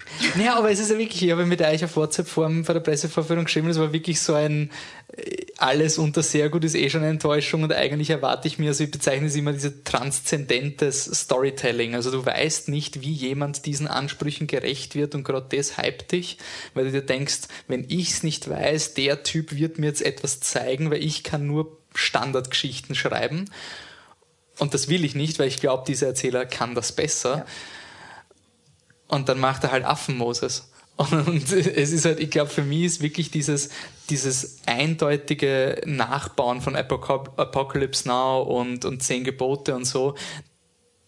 Wieso hat der Film dieses Bedürfnis, so diese Klassiker zu imitieren? Er will wichtig, er ist sich, glaube ich, seiner eigenen Wichtigkeit bewusst und will es noch mhm. untermauern durch Wichtigkeit. Und das Geile war beim zweiten Planet der Affen, es gibt schon eine Version, die ähnlich ist in den alten Filmen. Da gibt es auch einen bösen Affen und der Caesar und Ape shall not kill Ape und der böse Affe ist ultra convenient, der tötet dann Caesars Sohn und stachelt dann Krieg gegen die Leute auf und der Caesar ist voll der Heiland, kommt dann drauf, böser Gorilla war der Böse und den bringen wir dann gemeinsam um, aber halt so, dass der Caesar nicht umbringt, umbringt, sondern er stolpert und fällt vom Baum und damit ist der Caesar der Perfekte und Menschen und Ding vertragen sich. Und Dawn of the Planet of the Apes ist dieser Schrottfilm saugeil. Und der Matt Reeves hat gesagt, er hat diesen Film vorher nicht gesehen. Er hat nicht gewusst, dass dieser Film existiert. Also er hat ihn schon mal irgendwie gesehen, aber er hat sich nicht mehr erinnern können. Und ich denke mal, ohne dass er es weiß, hat er einen Film gemacht unter Zeitdruck, der alles gesagt hat, was der fünfte, der originale fünfte nicht konnte. Und jetzt hat er alle Zeit seiner Welt gehabt, hat sich alles angeschaut und irgendwie dadurch weniger ausgesagt als vorher. Ich weiß nicht, das finde ich irgendwie spannend. Vielleicht war es auch der, also er ist sich bewusst geworden, ähm, dass er vielleicht jetzt wirklich auch die Zeit der Welt hat und durch dieses Bewusstsein wollte er halt besonders gut vorbereitet sein und besonders viel rausholen, weißt du, dass du halt dieses übertriebene Ding hast, dass du sagst, ich will es besonders gut machen, weil es mir sehr, sehr wichtig ist und oft läuft das dann halt nicht so, wie du dir, oder oft schießt du übers Ziel hinaus oder ja, machst etwas, manchmal hast du auch einfach nur die Idee für eins und dann will wer noch was und dann musst du halt wieder bei Null anfangen und denken, ah, ich habe eigentlich gesagt, was ich sagen wollte, was soll ich jetzt noch machen? Ja. Und ja, dann schaut man, wie könnte man es, also was wäre der Endpunkt, wie man diese Reihe schön enden lassen könnte und da hat man da zurückwärts und dann kommt halt schon was raus mit, sie finden das Paradies und quasi das Paradies müssen sie vorher durch die Hölle mhm. und das ja, es macht ja alles Sinn. Also es ist ja das alles genaue wirklich Gegenteil und so alles du zurück, aber du, du verlierst halt die, die Aussage, die du haben willst, weil du ein Ziel hast und keine. Mhm. Ja, und ich finde, das ist vielleicht wirklich das Problem, dass du merkst, wo der Film hin will. Also ich finde, das Coole an Dawn ist, du schaust diesen Film und denkst dir, ja, es wird dann zum Schluss wird's auf einen Krieg hinauslaufen und der Krieg beginnt nach einer Stunde 20 oder sowas und dann plötzlich ändert sich der Film in eine Affendiktatur und Apes follow Cobra now und es ist komplett ein ganz anderer Film und du denkst dir, oh mein Gott, der Film geht jetzt noch 50 Minuten weiter und wir müssen jetzt die Leute befreien, die für Caesar sind und dann eine Untergrundaktion gegen Cobra machen. Da, da habe ich mir einfach gedacht, der Film war viel mehr als advertised und dieser Film ist halt exactly as advertised. Das ist das halt und das ist per se nichts Schlechtes. Das Einzige, was ich halt wirklich noch schlecht finde in dem Film, ist, ähm, noch neben dem Frauenbild, dass er zum Schluss sehr Gewalt glorifiziert. Ja, es gibt den Verräter-Gorilla, dem 27 Mal gesagt wird, hey, Verräter-Gorilla sterben, wenn sie am Ende vom Film gut werden. Und er sagt, okay, ich werde es machen, aber erst am Ende vom Film.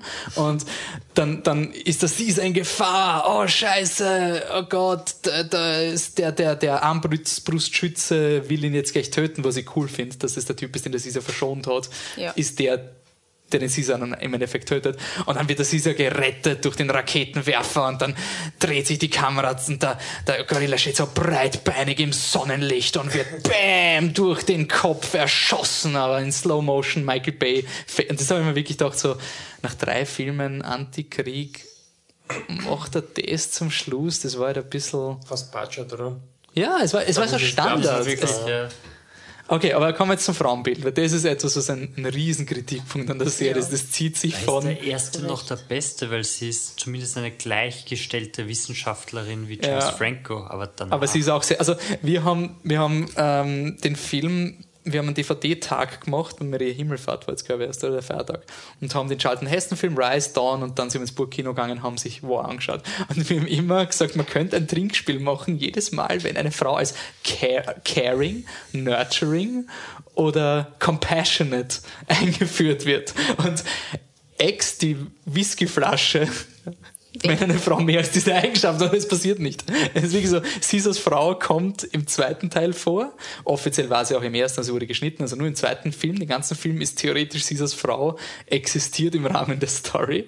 Am Anfang vom, vom dritten Film wird Caesars Frau getötet und ich weiß, dass sie die Mutter von Caesars zwei Söhnen Ja, ist. die einzige Szene im zweiten Teil ist doch, wie sie das Kind gebiert. Gebärt. Ja, sie, sie liegt im zweiten Teil krank und die Aufgabe von der zweiten Frau, die auch Caring ist, die darf dann ein Arzt sein, weil das ist quasi das Berufsäquivalent von Caring, dass du irgendwie eine Ärztin bist und sie kann sich dann um die andere Frau kümmern und ja. Und im dritten Teil hast du gar keine Frauen, oder? Du hast eine Soldatenfrau, die du siehst. Na, du hast eine, eine Affenfrau.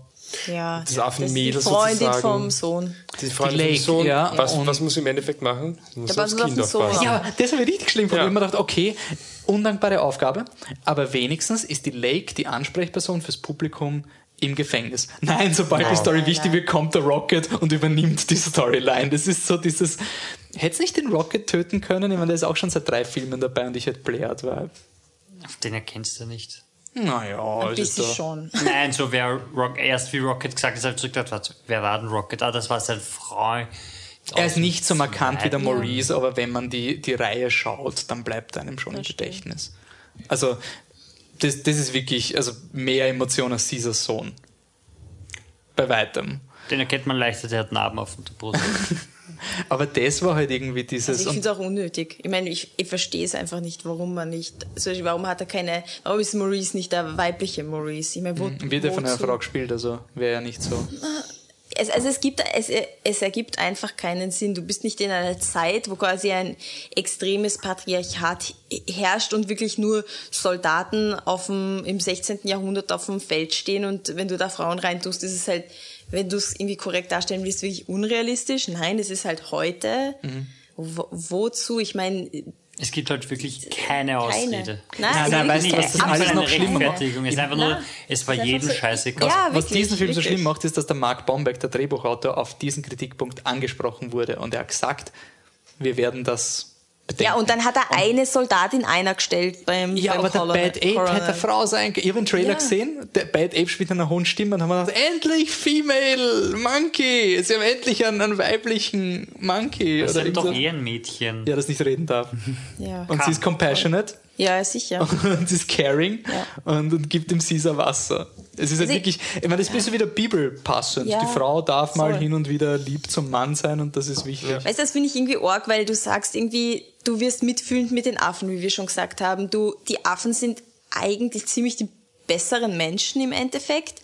Und ja, aber ich meine, sie sind die besseren Menschen, aber sie sind uns, um, also zumindest in der Darstellung, sind sie um keinen Deut besser als die Menschen, was das angeht. Ich meine, komm, ihr seid eine, ihr seid Affen, die dafür kämpft haben, dass sie über die Menschen drüber sind und nicht als Tiere behandelt werden, aber Gleichstellung habt ihr nicht zusammengebracht, das war euch nicht wichtig oder, oder hä? Also sie sind im Endeffekt, sind sie wie die Menschen, nur halt eben Jahrhunderte zurück, ein paar Jahrhunderte noch hinter uns, aber in dem Film, in dem Universum eh nicht. 2020, directed by Patty Jenkins, Emancipation of the Planet of the Apes.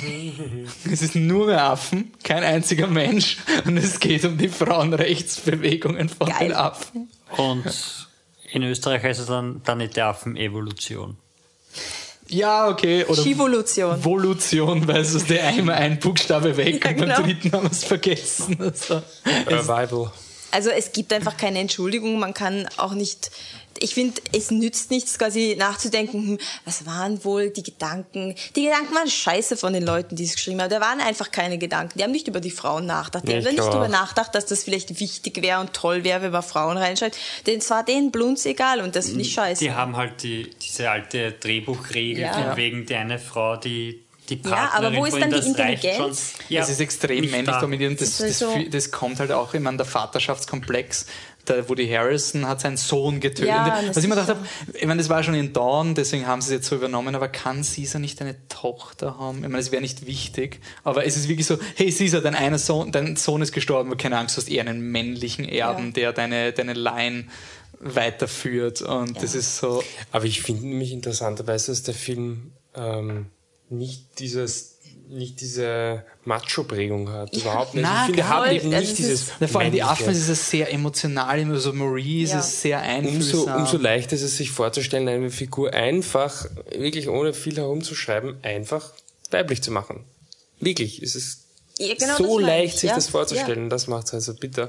Ich weiß nicht, klar, wenn man jetzt sagt, jetzt tauscht man eine Figur aus und dann hat man den neuen Film, hätte man dann gesagt, okay, da ist alles super mit dem Frauenbild, weiß ich nicht, aber es wäre auf jeden Fall besser als das. Ich finde das, ich Und finde das schon ist- schlimm, dass man irgendwie, Entschuldige. Ja, ja, mach Ne? schon. Ich finde schon irgendwie schlimm, dass wir darüber diskutieren müssen, dass man sagt, es wäre schon toll gewesen, wenn er eine Tochter hat. Also das ist schon Ja, allein nein, diese Aussage ist, äh, aber schon, dass, dass man überhaupt darüber nachdenkt, so, man könnte ja zumindest eine Tochter haben. Ich meine, Alter, komm, wenn ich über sowas nachdenken Ich- muss, dann ist es sowieso verloren. Ich, ich würde es feststellen, es gibt einen Artikel im Internet, der heißt If you love Return of the Jedi but hate the Ewoks, you understand how feminism works.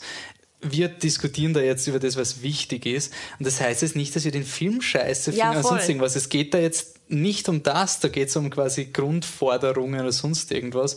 Man kann diese Filme, also ich finde alles super an dem Film, man muss trotzdem anerkennen, wo die Mangel sind und das nicht unter den Tisch wischen mit, Ja. ah ja, jetzt versaut man noch Planet der Affen, jetzt müsst ihr die Quotenaffenfrau reinschreiben. Sonst irgendwas. Also das, das hat nichts mit Quote zu tun, es ist einfach nur eine, ein Mindset von Drehbuchautoren, dass du nichts dran denkst. Es ist ein Mindset Das- im Leben. Ja. Oder wirklich. Also wenn du, du wenn du sagst, wir, wir ruinieren dir das, weil Hu schreibt eine Quotenaffenfrau rein, dann bist eh falsch gewickelt. Weil warum sollte keine Quotenaffenfrau, warum sollte keine Affenfrau drin sein? Ich meine, dann bist du falsch gewickelt, wirklich. Ja. So. Quotenaffenfrau. Ja, aber ernsthaft, also darüber sollte man nicht mal diskutieren müssen. Also es sollte einfach, es sollte einfach Frauen drin sein, es sollen Männer drin sein, fertig, gut gemischt, so wie es halt im wahren Leben auch ist. Lebt ihr alle nur unter Männern? Ist das so? Seht ihr nie eine Frau? Naja, meine ich auch. Selten, ja. Wenn wir heimkommen. Wenn wir heimkommen von der Arbeit und dann steht schon das Essen am Tisch, das ist voll Ja, praktisch. hoffentlich. Okay. Meine alten Gut. Machos. Machen wir eine Ratingzahl Ja, zum Film? ganz sicher. Äh, Patrick? Sehr gut. Anne? Jesus Christ, Superstar. Ähm, boah, was habe ich gesagt? Michi gibt da Anne mal Bedenkzeit. Bitte. Ich habe überhaupt nicht drüber nachgedacht, aber schon sehr gut, doch, glaub schon. Okay, mir ist das sehr gut. Ja, ja. Für Fresher. Ja, nein, es ist wirklich ein. Es ist ja, wie gesagt, es gefällt mir nicht, weil ich irgendwas, es taugt mir halt, es spricht mich nicht an, ich würde mir das nicht anschauen, aber es ist ein sehr gut so. Das ist mein La La Land, ne? Wahrscheinlich, ja. Voll. Okay, dann, wir sind schon ziemlich lang, machen wir einen ganz kurzen Ausflug, wir haben es angekündigt, äh, in Trilogien. Ähm, hätte man mehr von diesem Film überhaupt erwarten können? Also gibt es irgendeine Filmreihe, wo man sagt, boah, der Pate 3, Leute, du hast eins und zwei gesehen, aber schnall dir an, bist du der bei Pate 3, das changes everything. Der Marlon Brando ist eigentlich ein zeitreisender Eiszombie und pff, weißt du, du wirst den Paten nie wieder so sehen, wie, wie du ihn vorher gesehen hast. Jetzt nicht mehr. Gibt es einen dritten Teil, wo du sagst, der ist der beste von diesen drei Filmen? Oder was ist über, oder, ja, machen wir mal so. Also, ähm, ja, je nachdem, wie man Trilogie definieren will. Also, Also du nimmst gleich den Joker. nein, äh, ich nehme es gleich vorweg, weil es einfach unglaublich. Es gibt, glaube ich, wirklich, wirklich wenige Trilogien, die als Trilogie aufgebaut sind. Ja, also Und drei Akte. Drei Akte und jeder Film hat was anderes. Ich meine, zum Beispiel, wir reden haben, äh, die Dark Knight Trilogie von Was ihr schon gehört habt. Nolan ist eben, er hat einen Film gemacht und dann ist daraus eine Trilogie erwachsen. Das war jetzt nicht der Plan von Anfang an, aber aber man kann es so, so aufbauen, dass es funktioniert. Ähm, ich finde, wenn es so drei Filmstruktur oder drei Filme ist, ist ähm, mir gefällt der dritte Teil von Indiana Jones am besten, auch obwohl es da jetzt vier und fünf und so weiter Gibt's gibt. Aber interessiert an niemanden. Ich finde, der dritte war der beste. Einfach. Keine Ahnung. War halt so. Aus. Anne? Oh, Jesus. Ähm, ich nehme ich nehm gleich das Leichte. Ähm, und zwar nicht besser als die anderen Filme, aber sicherlich gleich gut Toy Story Reihe. Ah, yes. Ja, das ist die erste, die man sagt. Na, aber ist Ja. doch der einzige, der mir eingefallen ist. Ja, also schon. aber Toy Story Ja, ist für voll. mich wirklich der dritte, der, der die Deepness bringt. Also Genau, dieses ja. Holy Shit, es geht um den Andy. Ich meine, ja, es geht immer um den Andy, weil dort Woody jeden Film zum Andy zurückrennt. Aber es geht um die Mutter vom Andy. Dieses, Ja. diese, dieses Ende von Toy Story 3 ist für mich ein Wahnsinn. Also es ist für Ja. mich wirklich fehlerfreie Trilogie.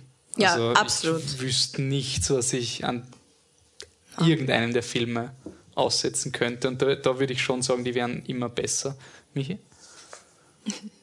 Ja, Toy Story, ne? Michi, ja, jetzt ich, komm, ähm, komm. Der, der Wolf will sicher was sagen. Äh, Fluch der Karibik 3 ist eigentlich sehr gut. Ähm, ist auch eine für echte Trilogie. Trilogien. Ähm, ja, stimmt, es gibt ja mittlerweile vier Fluch der Karibik-Filme. Ähm, Matrix 3 mag ich sehr, ist aber eindeutig der schwächste der Teile, weil da kann ich noch ein bisschen Trollbaiting machen. Ähm, die Rückkehr der Jedi-Ritter ist scheiße. Aber ich weiß nicht, ob- Saw 3, nein, das ist schlecht. Du könntest die Prequels erwähnen. Ja, Rache der Sith ist eigentlich schon der beste und wahrscheinlich auch der drittbeste Star Wars-Film. Gibt es noch irgendwas, wo ich mich disqualifizieren kann? Ähm, Ich weiß nicht, aber als guten Mockingjay? Film, den die darüber anscheinend nicht sagen wollen, ist äh, die Cornetto-Trilogie. Das, das so, weigere ja. ich mich als Cornetto-Trilogie zu bezeichnen, Es weil ich finde, das sind drei separate Filme, die, weil man im Internet cool sein will, sagt man Cornetto-Trilogie und man Das ist ja nicht aus dem als Internet, das ist ja von ihm. Ja, aber sobald er einen vierten Teil macht, ist die Cornetto-Tetralogie. Also ich finde Der Gag Cornetto-Trilogie. ist ja dran, dass es Cornettos anscheinend nicht gibt. Es gibt keine in England anscheinend, aber schau, sobald der Edgar Wright irgendwann mal ein 30 Jahre später Ding macht und einen vierten Film macht, dann wird es die Cornetto-Tetralogie sein. Also für mich Ja, ist die das ist Cornetto, aber, dasselbe bei, bei, aber bei das ist keine Indiana Trilogie. Jones ist dasselbe. Ja, Wenn du jetzt eh. weitermachst mit, Also wie- aber ich mit rede Toy Story 4 oder sowas, dann dann wäre es sehr drüber- schade und ich weiß bis heute nicht, was Toy Story 4 zu dieser komplett durchdachten, aber darum geht's. Also ich finde, Toy Story ist halt wirklich eine durchdachte Geschichte und ich glaube auch, aber Prin- auch herausgewachsen ist, oder? Nach dem ersten haben sie noch nicht gedacht, jetzt machen wir noch Eh, zwei. und es wird aber doch du alles kannst mir doch nicht erklären, dass wenn du die Cornetto-Trilogie schaust oder der Meinung bist, dass du eine Trilogie schaust, bis du im Internet nachliest, dass es eine Trilogie ist. es sind drei Filme Also, nein, vom das gleichen sind- Regisseur. Ich finde, es ist irgendwie so ein ganz eigenes, nicht Genre, aber er, er geht so einen ganz eigenen Weg, dass du ganz eindeutig sagen kannst, ja, der nächste Film ist auch dieser Film, den ich gesehen habe, ja, das ist, das gehört dazu. Also nicht dazu, aber es ist auch so ein Film und deswegen versuche ich das in meinem Kopf irgendwie als Kategorie zusammenzufassen, weil ich habe keine Genrebezeichnung, kann ich sagen, das sind die Wrightschen Filme, so auf die Art. Ne? Das, Aber ich würde zum Beispiel sagen, Aber das wenn ist der ja keine nächste Trilogie. ähm, Damien Chazelle-Film wieder thematisch über ähm, was motiviert uns und, und was pusht uns äh, geht, dann hättest du da auch eine Trilogie. ja, aber dann könnte jeder Christopher Nolan-Film zur Puzzle-Trilogie zusammengefasst werden, oder? Und Naja, nein, da die- gibt's mehr als drei. Urwerk-Septologie von Christopher Nolan.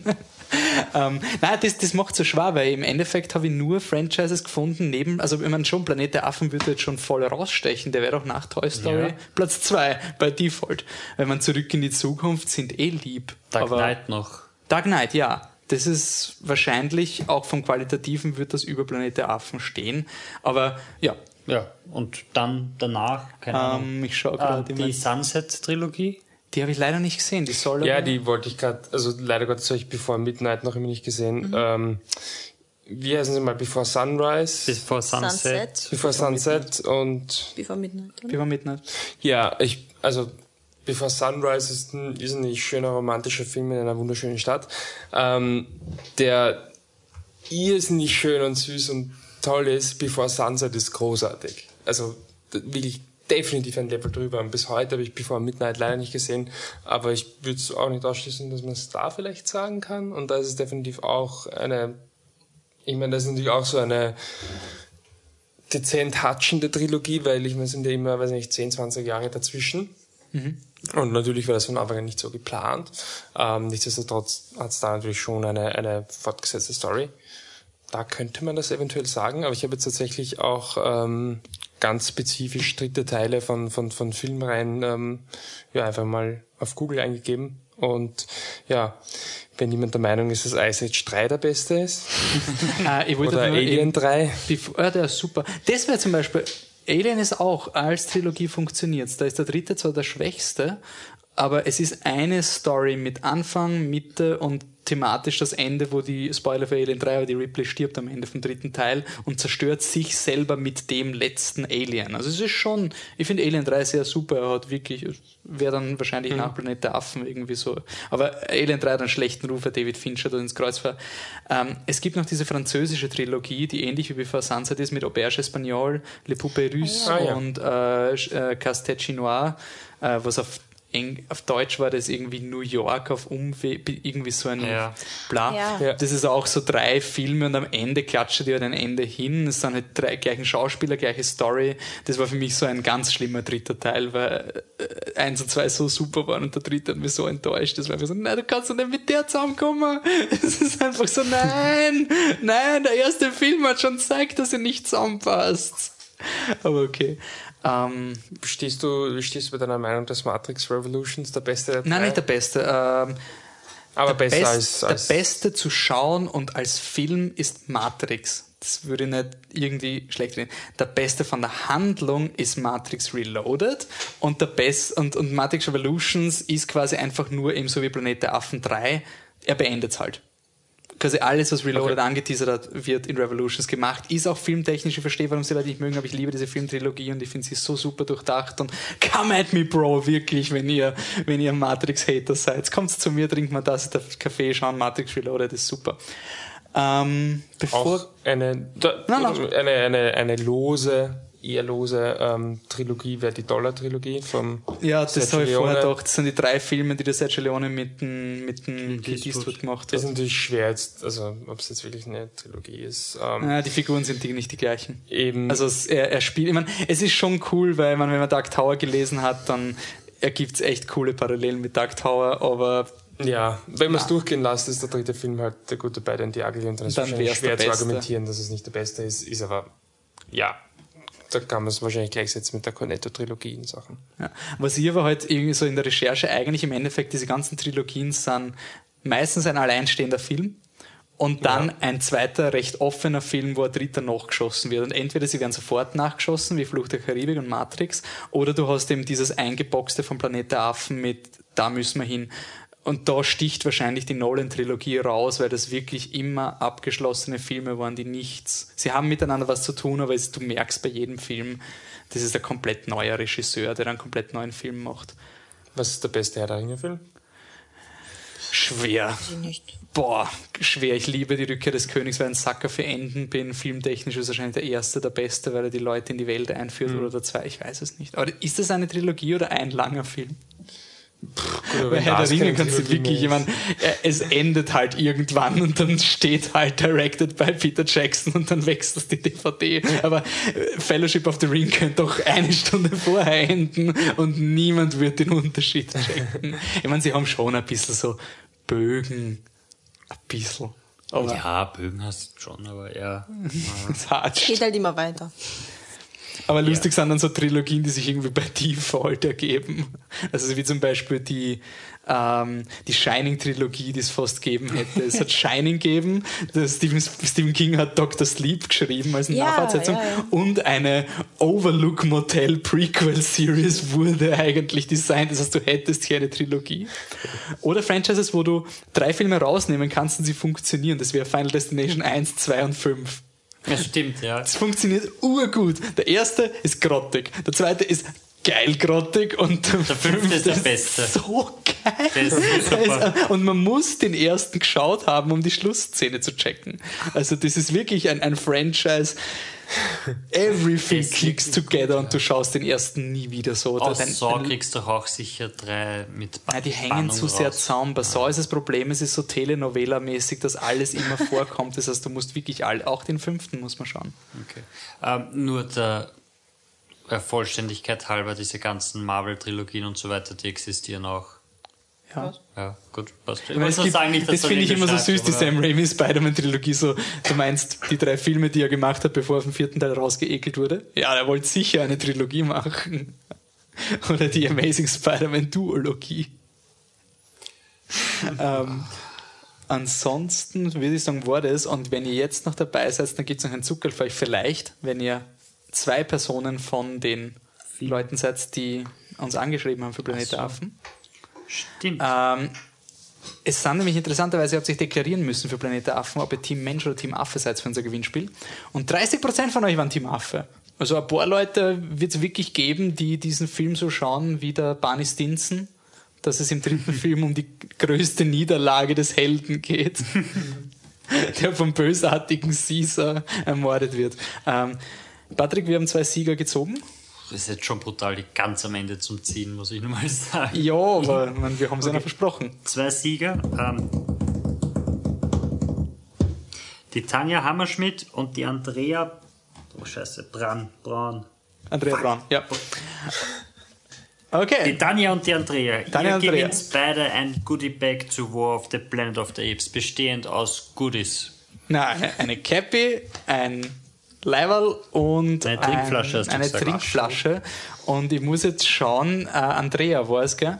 Andre Andrea Braun. Andrea Braun, die war Team Mensch, der wird das taugen, weil es sind Anti-Affen, Anti-Affen-T-Shirts, so mit durchgestrichenen Affen, also das passt Ja. schon. Und andere war, Tanja Hammerschmidt. Finde ich jetzt gerade auf die Schnelle nicht. Ähm, Oh. Boah, fake. Mann, Fleet the. Truck ist so fake, aber sie ist da auf der Liste, aber ich habe das nicht aufgeschrieben, ob sie Team Mensch ist. Okay, egal. Tanja und Andrea, wenn ihr das hört, schreibt uns contact at fleetthetruck.com mit dem Betreff Affengeil. Sagt uns, ihr habt gewonnen und schickt uns eure Daten, dann schicken wir euch euer Goodiebag und dann könnt ihr euer Team Mensch ausleben. Oder Tanja, wenn du Team Affe bist, dann musst du halt überlegen, ob es nicht glauben kann. Sag's ironisch. Irgendwie so, ja. Oder irgendwie so als Awareness-Kampagne, um, um quasi die, die bösen Menschen bloßzustellen, wie viel Hate da im Internet ist und so. Das gibt's ja nicht. Okay, also Gratulation. Danke, dass ihr mitgemacht habt. So. Sommer ist vorbei, oder? Game of? Thrones ist, wenn der Podcast rauskommt, auch endlich vorbei. Jetzt kommt als nächstes. Wollen wir nicht das zweite Gewinnspiel auch machen? Na, das machen wir in der Aftercredit, oder wenn wir es jetzt verloren. Ach so. Okay, für den Fall, dass wir keinen Podcast mehr aufnehmen. Okay, Nein, aber für den, dass jemand keine vier Stunden zuhört. Okay. Naja, wenn sie Dark Tower. Okay, gut, Patrick hat recht. Davor ist Wir- passt thematisch besser. Wir haben noch ein zweites Gewinnspiel für euch natürlich gehabt. Dark Tower, der Oscar-Frontrunner schlechthin. also, da, selten haben wir einem Film mit so wenig Hype, so viel Aufmerksamkeit gewidmet und ihr habt uns geholfen. Ihr habt euch wirklich ehrlich bei uns beworben, habt wirklich detailliert geschickt, nicht so, nicht so einfach nur ich will gewinnen, sondern das waren teilweise Romane. Echt cool, danke fürs Mitmachen. Und wir verlosen dreimal das Dark Tower Buch mit dem Titel Schwarz im Deutschen, ein bisschen ein Scheißtitel, aber okay, ist ein cooles Buch.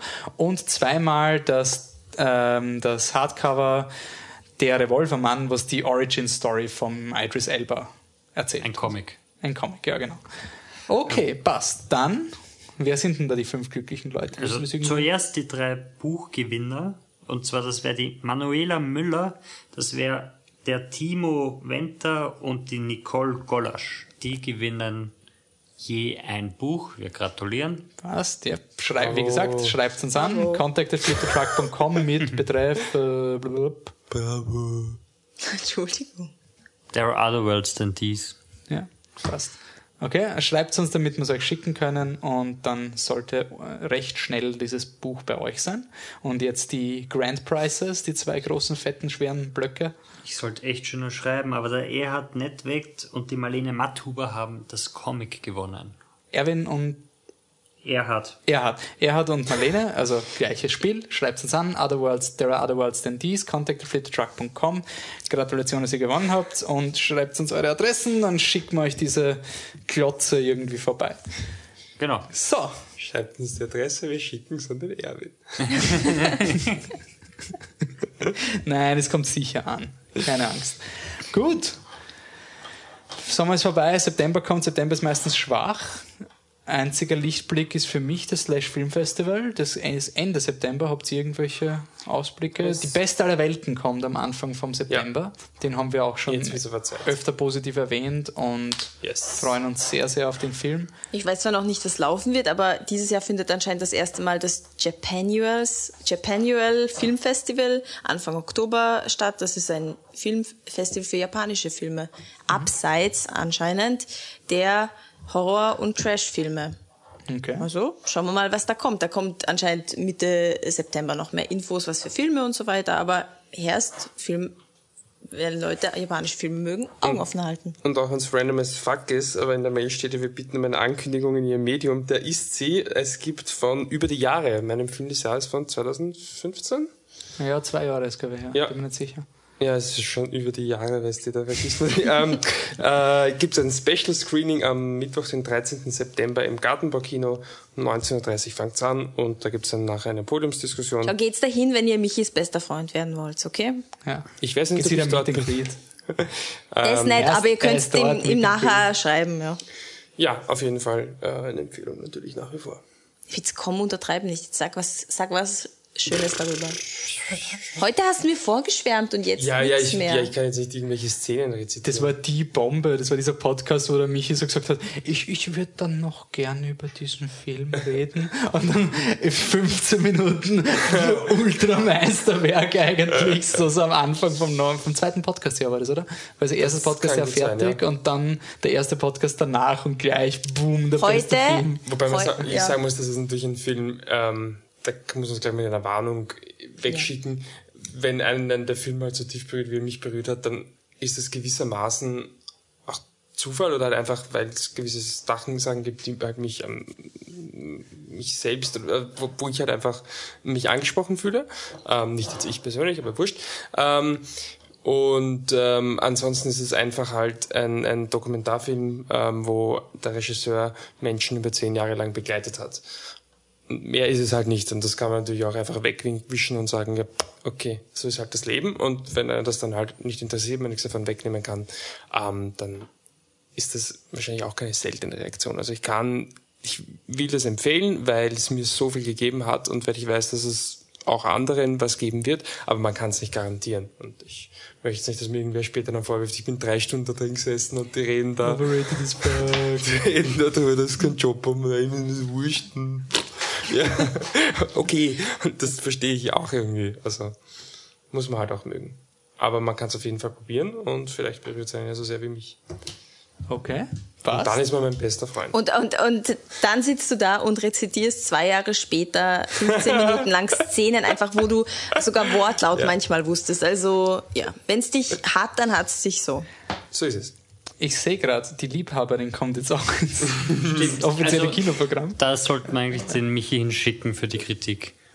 Ja, Weil, das weil bin das, ich dafür. ist, das ist okay. Leider gibt's keine Pressevorführungen, habe ich heute erst in einer Mail gelesen. Ärgerlich. Ja gut, dann kommt's halt eine Woche nachher. Wir haben auch Zeit für den Billiger Es Spaß. gibt einen Screening-Link, aber den müsste ich erst beantragen. Das ist schon viel, viel Commitment. Okay, ähm, was ich unbedingt sehen würde, obwohl er wahrscheinlich ziemlich schrottig sein wird, ist Jugend ohne Gott, aber vielleicht ist es mal überrascht der Trailer hat mich sehr amüsiert, wie ich ihn gesehen habe. Logan Lucky kommt am 15. September raus. Das ist die, die Endpensionierung von Steven Soderbergh. Er war jetzt ewig in Pension eigentlich und ist jetzt wieder da. Yeah. Fast. Ähm, ich, rede ein paar, ich sage aber ein paar Titel und ich sage ob, ich- ob ich diesen Film kenne, ich habe zu wenig. Ähm, äh, die Mother kommt schon raus am 14. September. Ich habe super recherchiert. Aronofsky, holy shit. Holy shit. Es gibt eh schon einen Trailer seit zwei Wochen oder so. Ja, stimmt. Jetzt ein Äh, Poster. Speaking of Mother, wie die Mutter, so die Tochter kommt auch raus anscheinend. Okay. Der Lego Ninjago Movie. Okay. Spared ja, no expense. Hereinspazieren, Rufzeichen. Wir töten es Okay, Cast 3 Evolution. Hey, stopp, stopp. Ah, deswegen.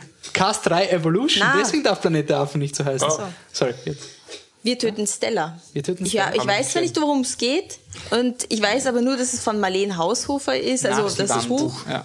Ähm, und Marlene Haushofer ist eine geniale Feministin. Die Chronik des Untergangs der 19-jährigen Stella, die. Opfer einer kaputten bürgerlichen Familienidylle wird. Also wer, wer die Wand gelesen hat und davon nicht berührt war und viel mitgenommen hat, der weiß ja auch nicht, Freunde. Töten Stella. Der Trailer war komisch, glaube ich. die, nicht einmal das habe ich gesehen, aber ich empfehle es glaub, morgen. trotzdem, weil es ist. Und beim Slash kommt natürlich S raus von Stephen King.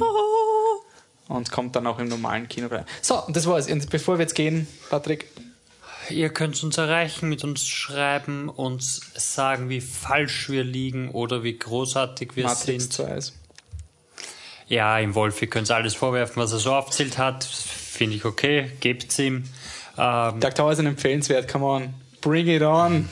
ähm, auf Twitter findet ihr ihn at dancingRobot, das ist der tanzende Roboter ohne G. Ihr könnt ihm auch auf Facebook schreiben, facebook.com slash flipthetruck.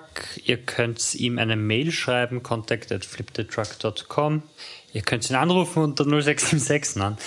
Ähm, sonst kann man 800, 800. gar nicht erreichen. Die Anne kann man auf Twitter erreichen, at Viennese Cat, wenn sie mal drauf schaut. Man kann es probieren, ne? Man kann es probieren, Freunde. Ich bin alle fünf Tage auf Twitter. Wie Heute stolz. zu jetzt zum Beispiel gerade war ich gerade wieder auf Twitter. Ja, So, so, so meine ich. wieder getwittert. Aber ich lese immer meine Mails und falls ihr mir schreibt, kriege ich eine Mitteilung, das, dann schreibe ich zurück. Aber manchmal erst zwei Wochen später. Guter Public Relations Ja, Manager. ja. Ich lese meine Mails. Wir sind auf Ich Wie war das, mich, der junge, flippige Fans uns Podcast, nicht oder schreiben. was? Wahrscheinlich tun sie es eh und ihr kriegt es einfach nicht mit. Na, das glaube ich nicht. Das glaube ich nicht. Sie schreiben uns doch. People will come. Also Sie können noch auch an, uns aninstern, oder? Sogar, sogar Twitter sagte Michi schon, er sollte mal was schreiben. Also Ja, habe ich dann noch gemacht. brav. Ja, ihr könnt uns noch at flip the truck eure Fotos schicken. Ähm, keine Dickpics, die braucht man nicht. Ähm, aber sonst alles andere ist okay. Ich finde Dickpics auch okay. Herst, tu die nicht encouragen. Dino mich hier, oder wie heißt er? Ja, voll. Äh, Dino Michi 26 Was? Möchte gerne. Hey, das ist privat. und du kriegst private Penisse. Ja, genau, passt doch. Okay, passt. So, jetzt reicht's aber. Ich glaube, es geht gerade. zwei Stunden Podcast haben wir schon lange nicht mehr zusammengebracht, aber ich glaube, es war einfach mal notwendig, neben den ganzen Game of Thrones und Fantasy-Shit mal wieder einen schönen regulären Podcast rauszulassen. Dann sonst müsst ihr ja aufpassen, sonst dauert es wieder einen Monat, bis wir wieder zusammensitzen. Also, wisst das zu schätzen. Danke fürs Zuhören. bis, bis zum nächsten Mal. Ciao. Tschüss.